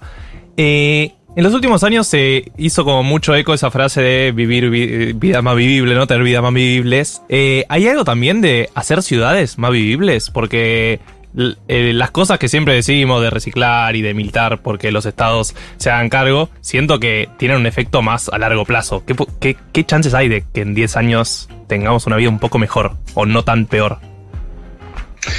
decididamente hay como varias cuestiones de lo que dijiste. Decididamente sí podemos hacer las ciudades mucho más vivibles de lo que son hoy y mucho más preparadas para lo que se viene, digamos, para lo que estamos viendo y lo que se viene.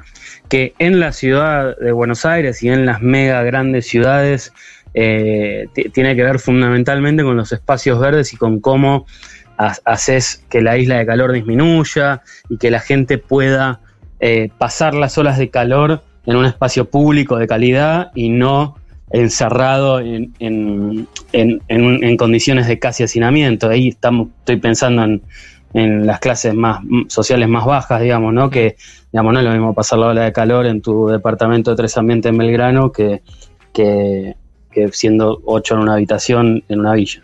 Este, y ahí los espacios verdes eh, son fundamentales para, para, esa, para ese bienestar y para adaptar las ciudades. Eso es fundamental, digamos. Y lo otro que me habías preguntado, ¿con qué tenía que ver? Perdón. No, no, eso, de hacer ciudades más vivibles, pero si hay algo que sea un poco más a corto plazo, porque ya lo estamos sufriendo, como... Sí, tiene que, eso tiene que, tiene que ver con eso, tiene que ver con, digamos, la, poda en la ciudad de Buenos Aires también es, medio polémica, por decirlo de una manera. Eh, hay, hay, que podar los árboles y eso es una realidad. Eh, digamos, no siempre que sale esa fotito en, en Twitter diciendo están podando un árbol, están matando un árbol, tiene, tiene, digamos, es una deficiencia, está- Claro. están haciendo algo mal técnicamente, pero muchas veces sí, digamos, y, y en plena ola de calor se cortaron árboles que, que no, que es más difícil que sobrevivan, que le sacaste la sombra a la gente que estaba ahí, digamos. En eso, el, el- el el- digamos, ninguno de los gobiernos, ni en escala nacional ni en escala de la ciudad, hacen políticas de adaptación al cambio climático, que es el término técnico, eh, acordes a lo que se viene, digamos, eso es una realidad. Inti, ¿cómo estás? Te saluda Leila Becha. Eh, quería eh, hablar un poco sobre esta idea de eh, ser acreedores ambientales, ¿no? En el marco de la discusión de la deuda con el FMI y, y básicamente como trasladando un poco la discusión a nivel más geopolítico. Eh, ¿Qué hay eh, de realidad en esto? Porque siento que a veces discutimos sobre tener eh, recursos naturales disponibles para para explotar como si fuera una moneda de cambio viable en un mundo en el que ya medio que está todo medio explotado, ¿no es cierto? Eh, ¿Hay una discusión eh, real sobre eso o simplemente estamos diciendo, bueno, debemos tantos millones de dólares y explotan nuestro litio, lo pagamos? Eh, es- está re bueno lo que preguntas. Es, es como súper compleja para hablar largo y tendido y, para debatirlo además. Em, yo creo, por un lado, para mí hay, hay varias cosas. Un eje es que para mí no tenemos que caer, o sea, y yo si salgo de Argentina a una negociación internacional o me preguntan en, en- en algún panel de expertos de, de negociación de cambio climático o algo así, jamás diría lo que voy a decir. Bien. Pero puertas adentro no podemos, es como que pataleamos diciendo, perdónennos la deuda que, que- que- que ustedes nos están haciendo daño con el cambio climático. Y es muy difícil que pase. O sea, para mí hay que, luchar para que pase afuera del país y hay que autoconvencerse nosotros de que es un problema importante primero para después salir a decirlo con vehemencia. Hay que negociar con América Latina para que tengamos una posición común en este sentido, pero es muy difícil que pase, digamos, ¿eh? ganar el mundial siendo, no sé, eh, eh, ni siquiera Marruecos, no, ahora me sale alguna, alguna selección que haya quedado eliminada ah, en primera ronda, pero es muy difícil que pase eso. Entonces, eh, hay, hay por un lado eh, el discurso de te canjeo deuda por, por, por acciones ambientales tiene ese problema de que es muy difícil de que ocurra. O sea, en la Realpolitik se te cagan de risa de eso, digamos, ¿no? Claro. O sea, no, no, no va a suceder. Eh, después está cómo nos reconfiguramos en este mundo que está cambiando, digamos, ¿no? Eh, eh, El mundo va a cambiar en términos de cuáles van a ser las energías que van a ser mayoritarias, cuáles van a ser las energías que te van a permitir incluso utilizar para mí en el corto plazo. O sea, yo, no veo descabellado que en 15, 20 años no se puede usar petróleo y gas o se puede usar bajo ciertos condicionamientos de las potencias, digamos, de los imperios. Eh, y, y ahí Argentina tiene un rol muy interesante para jugar, porque cuando hay esta- estas reconfiguraciones de tablero hay oportunidades para ocupar distintos espacios. Es muy difícil que si la cosa no cambia, un país periférico pase a ser un país central. Pero cuando hay estos cambios periféricos, si vos la jugás bien, somos, son muy pocos los países en la historia que lo han hecho, eh, tenés alguna posibilidad de meterte. Y para mí ahí en el litio hay un tema clave en eso. O sea, una, una posibilidad es decir, bueno, explotémoslo y con lo que saquemos, o sea, que explotémoslo, que vengan las multinacionales, que lo exploten y con lo que saquemos paguemos la deuda externa. Y, y es una discusión interesante, pero otra es decir, ¿cómo hago para con este recurso posicionarme como un país que no dependa de que venga una multinacional y te saque el recurso? Y para mí es mucho más interesante esa opción que lamentablemente no la veo no la veo siendo desarrollada por nadie, ni en los discursos de campaña, ni en el gobierno, ni en la oposición, digamos. Porque me parece que no hay una, una verdadera eh, agenda priorita- prioritaria ambiental, ni siquiera en términos estratégicos económicos. Es como que todavía falta que cierto porcentaje de la clase política lo considere incluso estratégico posicionarse ambientalmente para los tiempos que vienen. Sí, y, ahí tenés la dimensión de los votos, tenés la, internos, ¿no? O sea, es una agenda que cada vez va convocando más, pero también, como decís, te- tenés la agenda económica también asociada a esto, la soberanía energética. Hay un ejemplo que yo ahora mm, estoy dando bastante, después voy a, voy a ver si, si hago un pequeño resumen sobre eso, pero eh, digamos, Europa está en una crisis energética importante por el conflicto Rusia-Ucrania, Rusia-OTAN, como lo quieran llamar. Eh, Viste que le, plantaron el, la bomba esa en el, en el, en Nord Stream, ahí, digamos, están, con un problema importante de energía que está haciendo que se haga muy cara porque la están importando de Estados Unidos. Eh, España, y ni siquiera hizo mucho, eh, hace dos, tres años España se puso las pilas con llenar de molinos eólicos todo el país. Y ahora tiene energía más barata de Europa, pero por lejos. O sea, estamos hablando de que un día más o menos normal pagan 30 euros el megawatt cuando en Francia estaban pagando 380. O sea, lo Claro. desplomaron al precio. Requiere una, y ahí una tenés un decisión. ejemplo. Una decisión política. Sí, sí, sí, pero, pero que, en, que en definitiva es eso, o sea, por supuesto que va a requerir inversión, igual que requiere inversión las los combustibles fósiles, o sea, el gasoducto hay que pagarlo, pero el, el juego está en que te puede bajar los costos, no es solo, o, digamos, no, no es una fantasía poner molinos eólicos, esa discusión tiene 15 o 20 años, ahora bajaron los costos muchísimo con, con la energía solar y la energía eólica, y en muchos casos ya es más barata. Estamos hablando con eh, Inti Bonomo, es licenciado en Ciencias Ambientales, es director de la carrera de Gestión Ambiental en UADE y lo pueden seguir en todas sus redes sociales. Eh, gracias, Inti, por pasar por 1990. Eh, te vamos a invitar para que vengas al piso un día, un sábado de estos, así charlamos más en profundidad, si te parece. Dale, encantado. Las redes son arroba intibonomo y cuando quieran nos vemos ahí en el piso si charlamos mucho más lindo que estar ahí y podemos debatir más tranquilo. Dale, debatimos tranqui. Bueno, te deseo una buena jornada en el Olapalooza. Nosotros eh, todavía tenemos un poco más de programa por delante.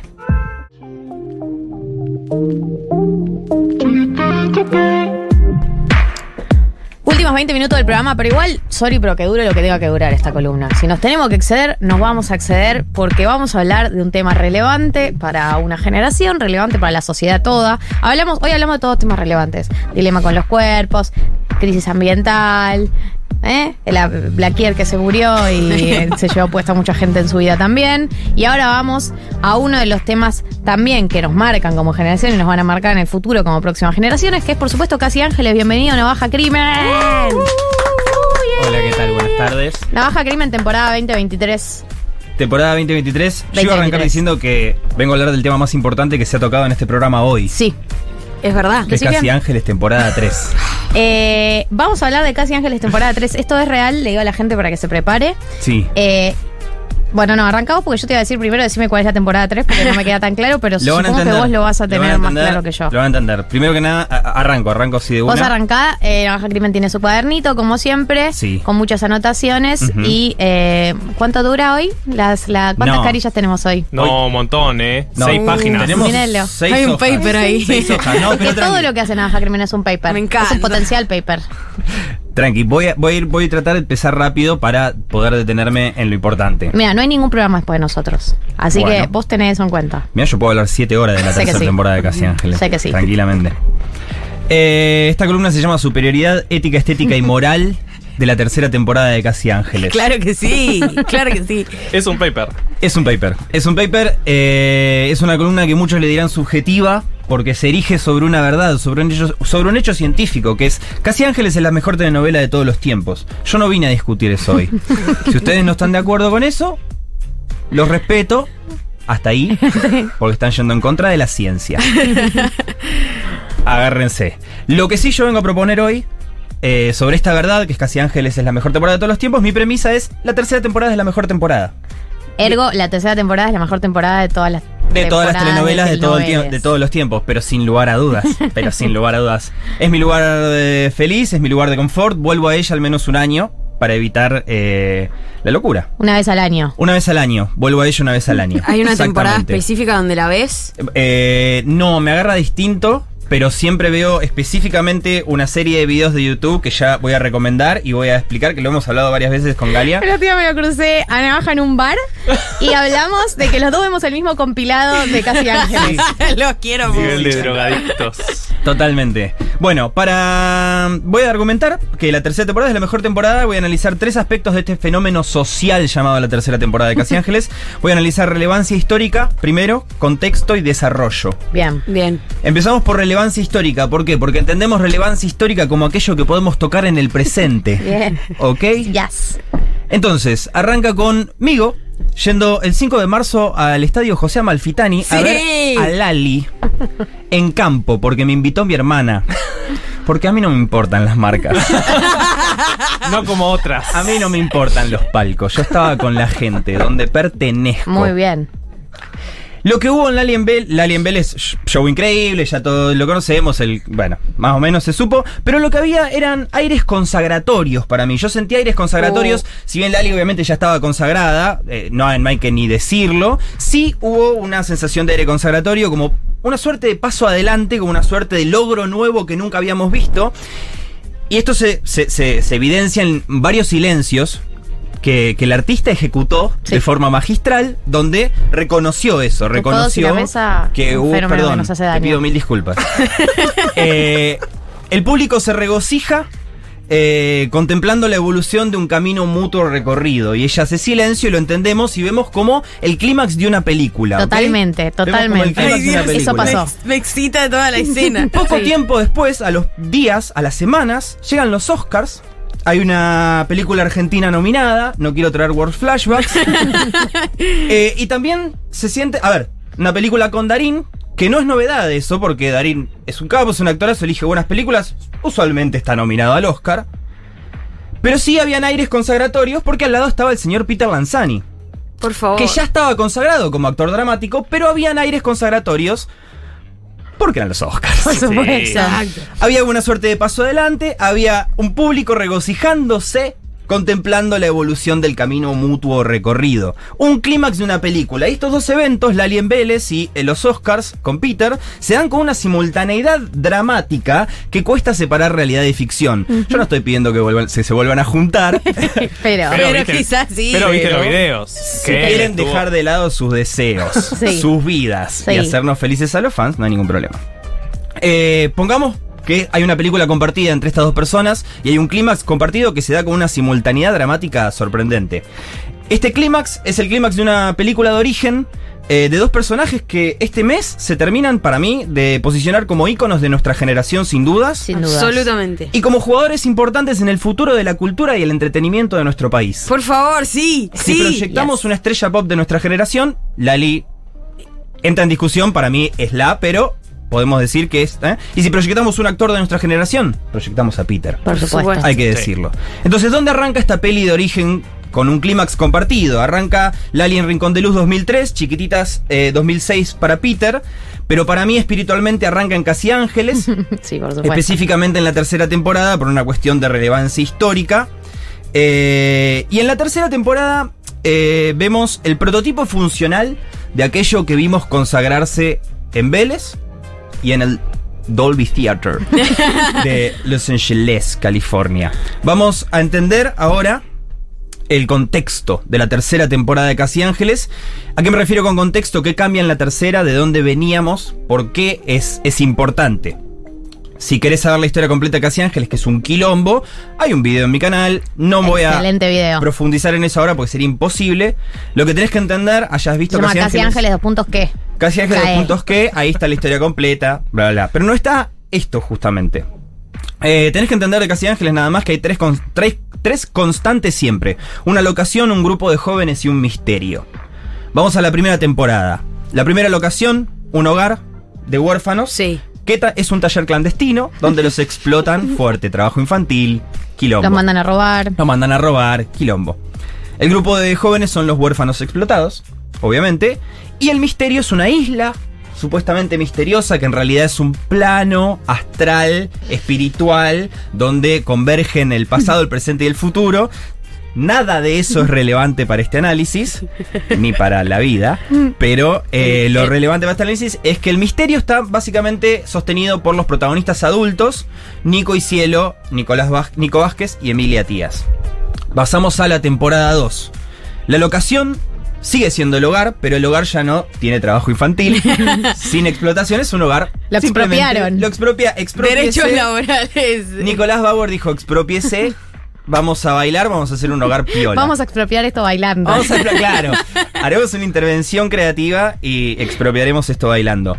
El grupo de, de- de jóvenes de la segunda temporada son estos mismos jóvenes, pero ya eh, no siendo explotados y siendo escolarizados. Asisten a un colegio normal. Colegio. Eh, y ahora llegamos a el misterio de la segunda temporada.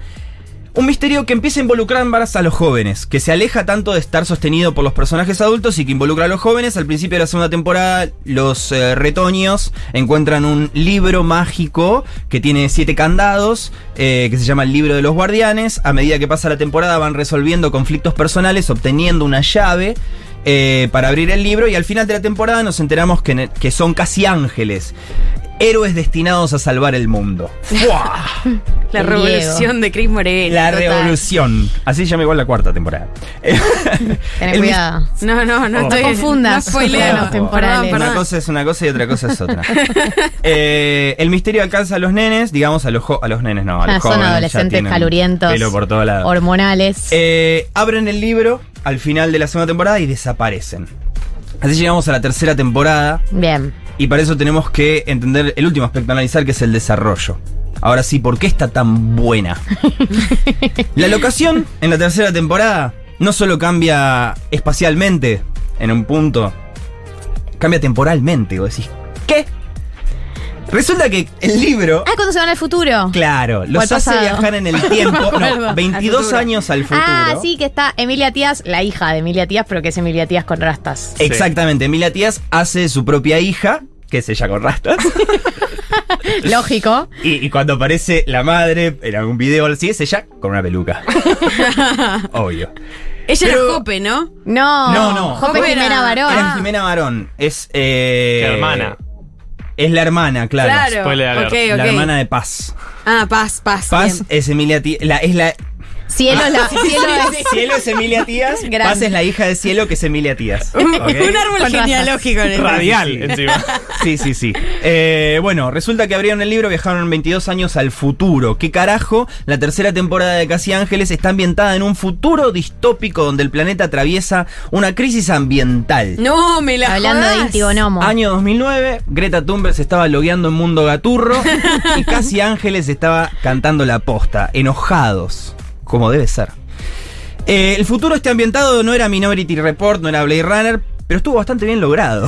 O sea, se la bancaron todos los días, 140 episodios, se- me la creo, lo banco, y el hogar ahora se llama Mandalay. ¿Qué es el Mandalay? Épico. Es un colegio pupilo del futuro con un sistema Waldorf, Waldorf, entendiendo el sistema Waldorf como un sistema basado en coreografías, relaciones tóxicas y una infraestructura diseñada para erotizar a sus alumnos. La puta madre.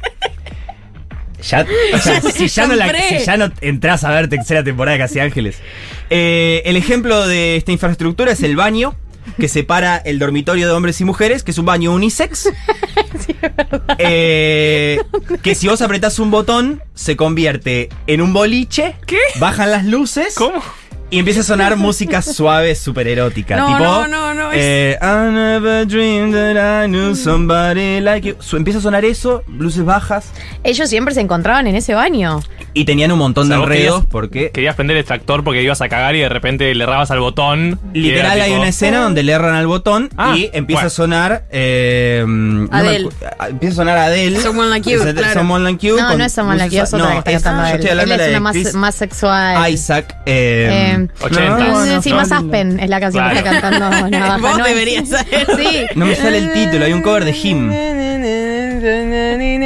Ah, bueno. Falopia, ¿qué es esto, Si no me dan una frase no puedo googlear, chicos. Chris Isaac. Pone Someone Like You, erótico. No, no es. Someone Like You. No, no, boluda. ¿Qué estás con Someone Like You?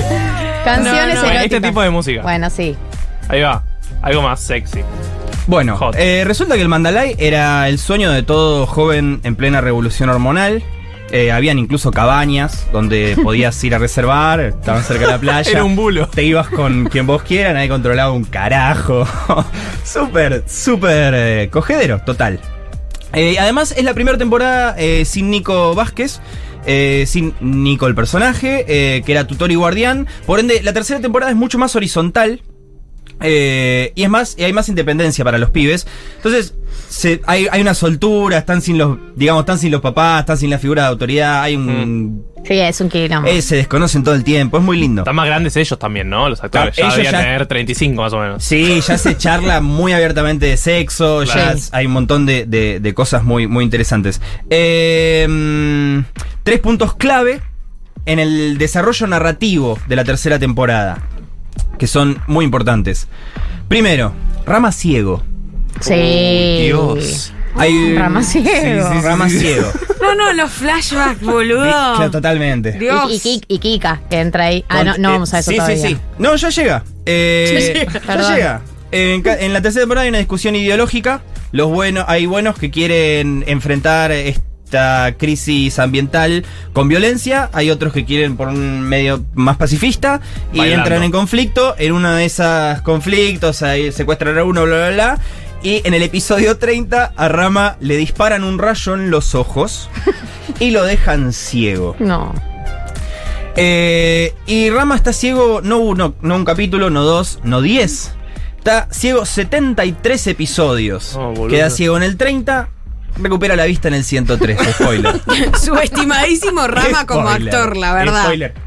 Y la rompió. La rompió. En Para mí, claramente estaban. Dijeron, bueno, lo dejamos ciego 10 capítulos, más o menos arreglamos. Pegó el chabón, la rompió. Y pobre Santos tuvo 73 episodios ciego. Iconic. eh, y tuvo un arco apasionante. Arranca hiperdeprimido, resentido con la vida, trata mal a todos. Y nos da todas las interacciones con Rama. Después, cuando ya se eh, entra en Es paz el, con es el eso. personaje que ya qué pesado, tipo, escena donde aparece Rama, tipo, De, "Buh, oh, Rama". ¿cuándo vuelve Maritiago? De hecho, uno le dice que esté ciego no te da derecho a tratarnos mal. Esa frase a mí me gustó, me hizo reír porque me sacó de, de cosas. Que esté ciego no te da derecho a tratarnos mal. Ah, y, fue- bueno. y yo un poco dije, tal cual, boludo. tal cual. Y Rama responde, ustedes no saben lo que es la oscuridad. ¡Ay, qué Hello, intensa! Darkness, my old friend. Probablemente usaron esa canción. Eh, después Rama se hace amigo de un perrito. Se entra. Se Uy. habla mucho de la palabra empatía con Rama, que es una palabra que entra de- que se pone muy de moda, digamos, En esa época. años después. No, pero para mí en esa época. ¿Vos decís 2009? Pa- Yo la Para escuchaba mí No, mucho- post. 2014, Está bien, 2015. Es verdad, Cris. Morena siempre fue muy visionaria, de hecho, con muchas discusiones también. Sí, sí, sí, sí. Más allá Llegó- de que la llegó- podamos criticar, ¿no? Hay un montón de Sí. cosas que, que envejecieron muy mal, obviamente, pero eh, abandon all hope. Entren y, y- y- y disfruten. Total. Eh, y después se enamora Rama de la nerd eh, fea, digamos. Sí, sí, el nivel de fea poco para igual de hegemónica que la demás, pero con anteojos, el pelo atado y lee libros. Que aparte es hay un capítulo fea. que le sacan los anteojos, la peinan y es tipo, Oh, oh, mi Dios, era hermosa, ¿cómo? Eras igual de hegemónica que todos nosotros. No le hizo falta ácido hialurónico a eso. No lo vimos nunca. Sí, sí, que es Kika. Que es Kika, exactamente. Eh, la Vilma, digamos. Sí, Eh, segundo aspecto narrativo, metalenguaje y juego. Eh, Casi Ángeles, tercera temporada, es el pico narrativo. Es el, tip- eh, es el pico conceptual y autorreferencial de Casi Ángeles. Los episodios, si bien ya tenían un tema central y un título específico en la segunda temporada, es en la tercera donde se vuelven, no te digo hiperconceptuales, tampoco vamos a, a regalarle tanto, pero, Pero- sí tienen un concepto, una idea, eh, se Por referencian capítulo. por capítulo, se referencian un montón de canciones, de, de, de obras, de, de cosas. Está bien, hay Hay mucha, gente refe. hay mucha refe y gente que conoció un montón de cosas gracias a Casi Ángeles. Eso estuvo muy bien. Eh, se valora el intento, me anoté eso. Se valora el intento. No te esperes una profundidad que es tipo. No te esperes Chernobyl, pero eh, se valora el intento. Eh, en este contexto, el personaje de Rochi Garzabal, Valeria, empieza a escribir historias, se interesa por el cine y empieza a hacer que los, los personajes centrales protagonicen estas historias, lo cual deriva en fantasías cómicas, casi sketches, Sí. que van cortando la, la- la trama, digamos. No, no me Eh, acordaba de eso. sí. Muy tipo Scraps, no sé si conocen Scraps. Sí, total. Eh, corta la trama a sueños, a ideas, o simplemente sketches eh, justificados por esta idea de que Vale está contando. Eh, a veces, no sé, juegan con que son una novela brasilera, juegan con que son un western, juegan que son una película de terror.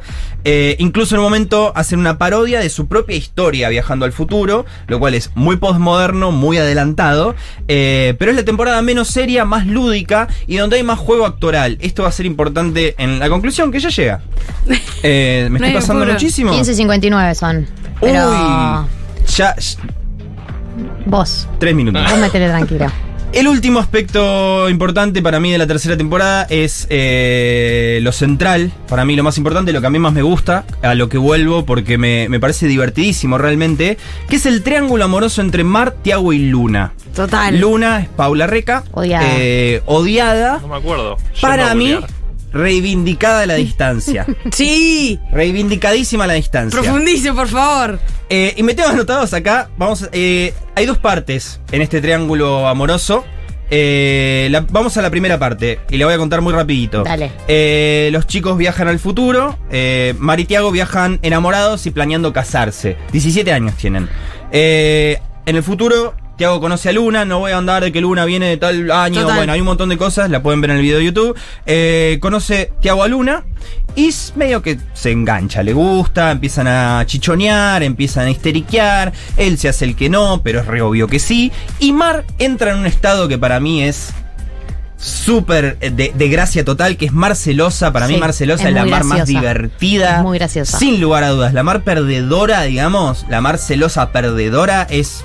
ah, pico de comedia eh, sí. mundial. Lali en su pico de comedia Sí, absoluto. Dale, pico de comedia total. Ahí, la- ahí Lali aparece para mí como actriz, total. Exactamente, exactamente. Para mí Ailali aparece como actriz total, estoy 100% de acuerdo. Y Tiago se muestra como alguien egoísta. Cada vez que, Tiago, que, que Lali le decía, che, maestro, te estás, estás en el baño, con las luces bajas. Sí, chichoneando con la. Apretaste el botón. Claro, apretaste el botón, se está escuchando eh, un... Wicked Games es la Claro, canción, Wicked sí. Games. Ay, gracias. Me lo dijeron en el chat, no fui yo. Eh, se está escuchando Wicked Games, está, eh, está chichoneando. Y Tiago lo que le dice a Mar es, vos sos una celosa. Sí, vos estás la- inventando cosas. La deslegitima. Sí. Vos sos una fantasiosa y vos decís, che, Tiago, sos un forro.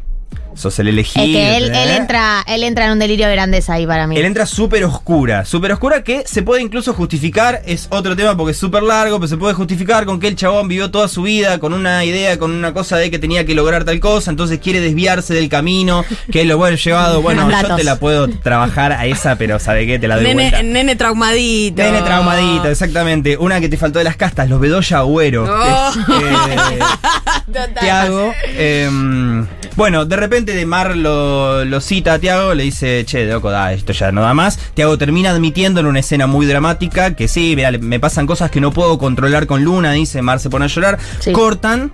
Entonces Tiago le empieza a insistir a Luna, porque Luna estaba de novia con Jaime. Eh, cuqueado total, le dice. Eh, Tiago le dice, che, tenés que dejar a Jaime, le empieza a insistir, deja tu novio, deja tu novio, ya, ay, no, deja tu novio. Pum, lo deja. Se pone con Tiago, y cuando se pone con Tiago, Mar se pone con otro chabón. Con Pedro. Con Pedro, el Yeti. Y Tiago entra con. Que me tocan a Mar. O sea, Que de hecho es el hermano en la vida real de Luna. Sí. es el hermano de Luna, totalmente. Exacto. Eh, y Tiago se pone celoso. Y sí. terriblemente Posesivo tóxico y posesivo. De repente, Mar y Tiago eh, eh, resuelven ser solo amigos. Se produce una secuencia muy graciosa que es el de- la del Pido. No sé si se lo. Es espectacular, éxtasis absoluto en la historia de Mar y Tiago, la etapa en la que intentan ser amigos. Es la etapa en la que Mar y Tiago intentan ser amigos del pido, pido, pido, que es que cuando uno de los dos se pasaba y estaba poniéndolo en una situación, pido, pido, pido, no, no, esto no, Me esto encanta, no, le me decía. encanta. Y que para mí trae la escena erótica más importante de todos los tiempos, eh, y más en estas temperaturas que estamos viviendo, que es cuando se quedan la encerrados en el baño. Mi escena preferida de, de- Ay, la del- mía también. Para siempre. Sí, sí, sí, sí, sí. La volví a ver antes de venir acá. porque, La amo. eh, Las veces que la vi, que Mirá. se quedan encerrados en el baño. Pará, 11. Se O- dispara 10 la- amigos, 11, escena baño. Está mostrando una baja del cuadernito y dice escena baño. Icónico, sí, Sí. gracias. Eh, bueno, resulta que se arreglan Maritiago, a Luna la recontra recagan, la hacen que deje al novio, después la re- hay un momento de Dark Luna donde ella se pone medio villana, no le sale. La secuestran a Mar, la secuestran a Mar. ¿What? Sí. Tiago recuerda lo mucho que la amaba cuando ella está a punto de morir. Empiezan un amor clandestino, otro momento muy gracioso. Tiago finalmente deja Luna, vuelve con Mar y cuando está todo bien, hay un punto de inflexión importantísimo en la trama. Que es que la misión que ellos tenían en el futuro la fallan, no importa cuál fue, fallan. Se perdió todo, All is Lost, Dark Knight of the Soul, momento terrible de la historia. Y de repente Tiago agarra y dice, loco, yo soy el líder. Viaja en el tiempo, y se va a otra línea temporal donde no fallaron la misión. El tema es que en esa línea temporal, Mar está con este otro tipo todavía Todos lo odian, todos los teenagers lo odian. Y Luna está en una silla de ruedas. es excelente esa escena donde Tiago le dice, pero ¿qué te hice Mar? No, te- no soy, no me acuerdo porque soy de otra línea temporal, no se lo dice, pero está. Y Mar le dice, no, sos un garca, ¿por qué no te vas con tu novia? Y entra Luna en una silla de ruedas. Es maravilloso. espectacular. Soy morena, necesito hacerlo. Pero lo que es importante es que Tiago se sacrifica básicamente para cambiar de línea temporal, se sacrifica por todos, eh, deja de ser egoísta. Eh, y ahí hay una evolución del personaje. eh, y se lo ve mucho, se lo ve distinto. Hay un cambio en lo actoral. Maduro. Ah, sí. Hay un cambio en lo actoral, hay un cambio, te terminas empatizando, terminas diciendo, bueno, este, este pibe era un forro porque este pibe creció. Obviamente eh, recupera a Mar, después hay una versión, hay otro momento de darle una, y viajan al futuro al año 2082 a culiar. Tienen su primera vez, rock and rollean. Sí. Todo hermoso. Y la tercera temporada termina con un ataque nuclear, que no voy a contextualizar, si la viste lo entenderás, si no, no importa, porque el foco de este ataque nuclear se pone en Tiago y Mar. Eh, se ven los misiles, Tiago dice no Mar, es lo último que se escucha en la tercera temporada, y pum, explota todo. ¿Están todos muertos? No. El último plano es Tiago saliendo del agua, esperanza, volvemos en Casi Ángeles 4, la resistencia. Mi punto acá es, ética, estética y moralmente la tercera temporada es superior. En tanto, la tercera temporada lleva a Tiago y a Mar y los, los posiciona como los protagonistas indiscutidos. Si bien eran todos, sin desmerecer a nadie, simplemente eh, en, en- en- ensalzar, enalzar su figura. Ensalzar, iba a Totalmente. decir. Totalmente. Eh, Blanquear algo que ya estaba ahí, se caía de madura. Exacto. Eh, Peter y Lali juntos en su primer gran protagónico, el puntapié inicial. Lali eh, es la primera vez que la vemos. compro- El personaje, cuando. El personaje. El personaje arranca formalmente su aventura cuando se compromete, toma una decisión que lo compromete con aquello que desea. No, no, sola- no, simple- no siempre lo que necesita, pero lo que desea. Lali demuestra en la tercera temporada de Casi Ángeles algo que ya se veía viendo, que es que tiene un talento innato. Sí. Y a medida que se agiganta, no Es- nos sorprende. Es graciosísima. Eh, es graciosísima. A mí me pasó que mi hermana en, en Vélez me dijo, qué loco, ¿no? Lali en un estadio. Yo le dije, no, no me parece una novedad, porque yo ya lo vi esto en, en el Rex. No la podías dejar de mirar a ella, era obvio que iba a pasar obvio. esto. Eh, y Peter en la tercera temporada demuestra que eh, ese chico lindo, futuro rugbyer, eh, no solo es un chico lindo, eh, y no es un futuro rugbyer, es un futuro actor. Esperemos que llegue a los Oscars. Y por eso tienen que ver la tercera. Ay, Dios, me emociona. Qué viaje, qué viaje hemos tenido juntos. ¿Estás bien? Sí, ¿Puedes respirar? exacto. 1606, 1607 en la República Argentina. Nosotros nos tenemos que ir. Diego Vallejos, gracias. Julio Piesek, gracias. Navaja Crimen, gracias por volver. No te vayas este año, por favor, a ningún lado. Ni de viaje, nada. Probablemente no. gracias, Becha. Gracias a vos. Gracias, Marto. Gracias, audiencia. Sábado que viene, 14 horas. Y aprovecho toda esta semana para ver resumen de Casi Ángeles. El resumen que vemos es Mari Tiago. Uno que se La llama historia de Mari Mari Tiago. Tiago. La historia de Mari Tiago, parte 1, parte 2, parte 56. Ujú. Lo pueden mirar para ver todas estas cosas que contó Navaja Crimen recién. Adiós. Galia, Martín y Becha. Nuevas neurosis para los problemas de siempre. 1990.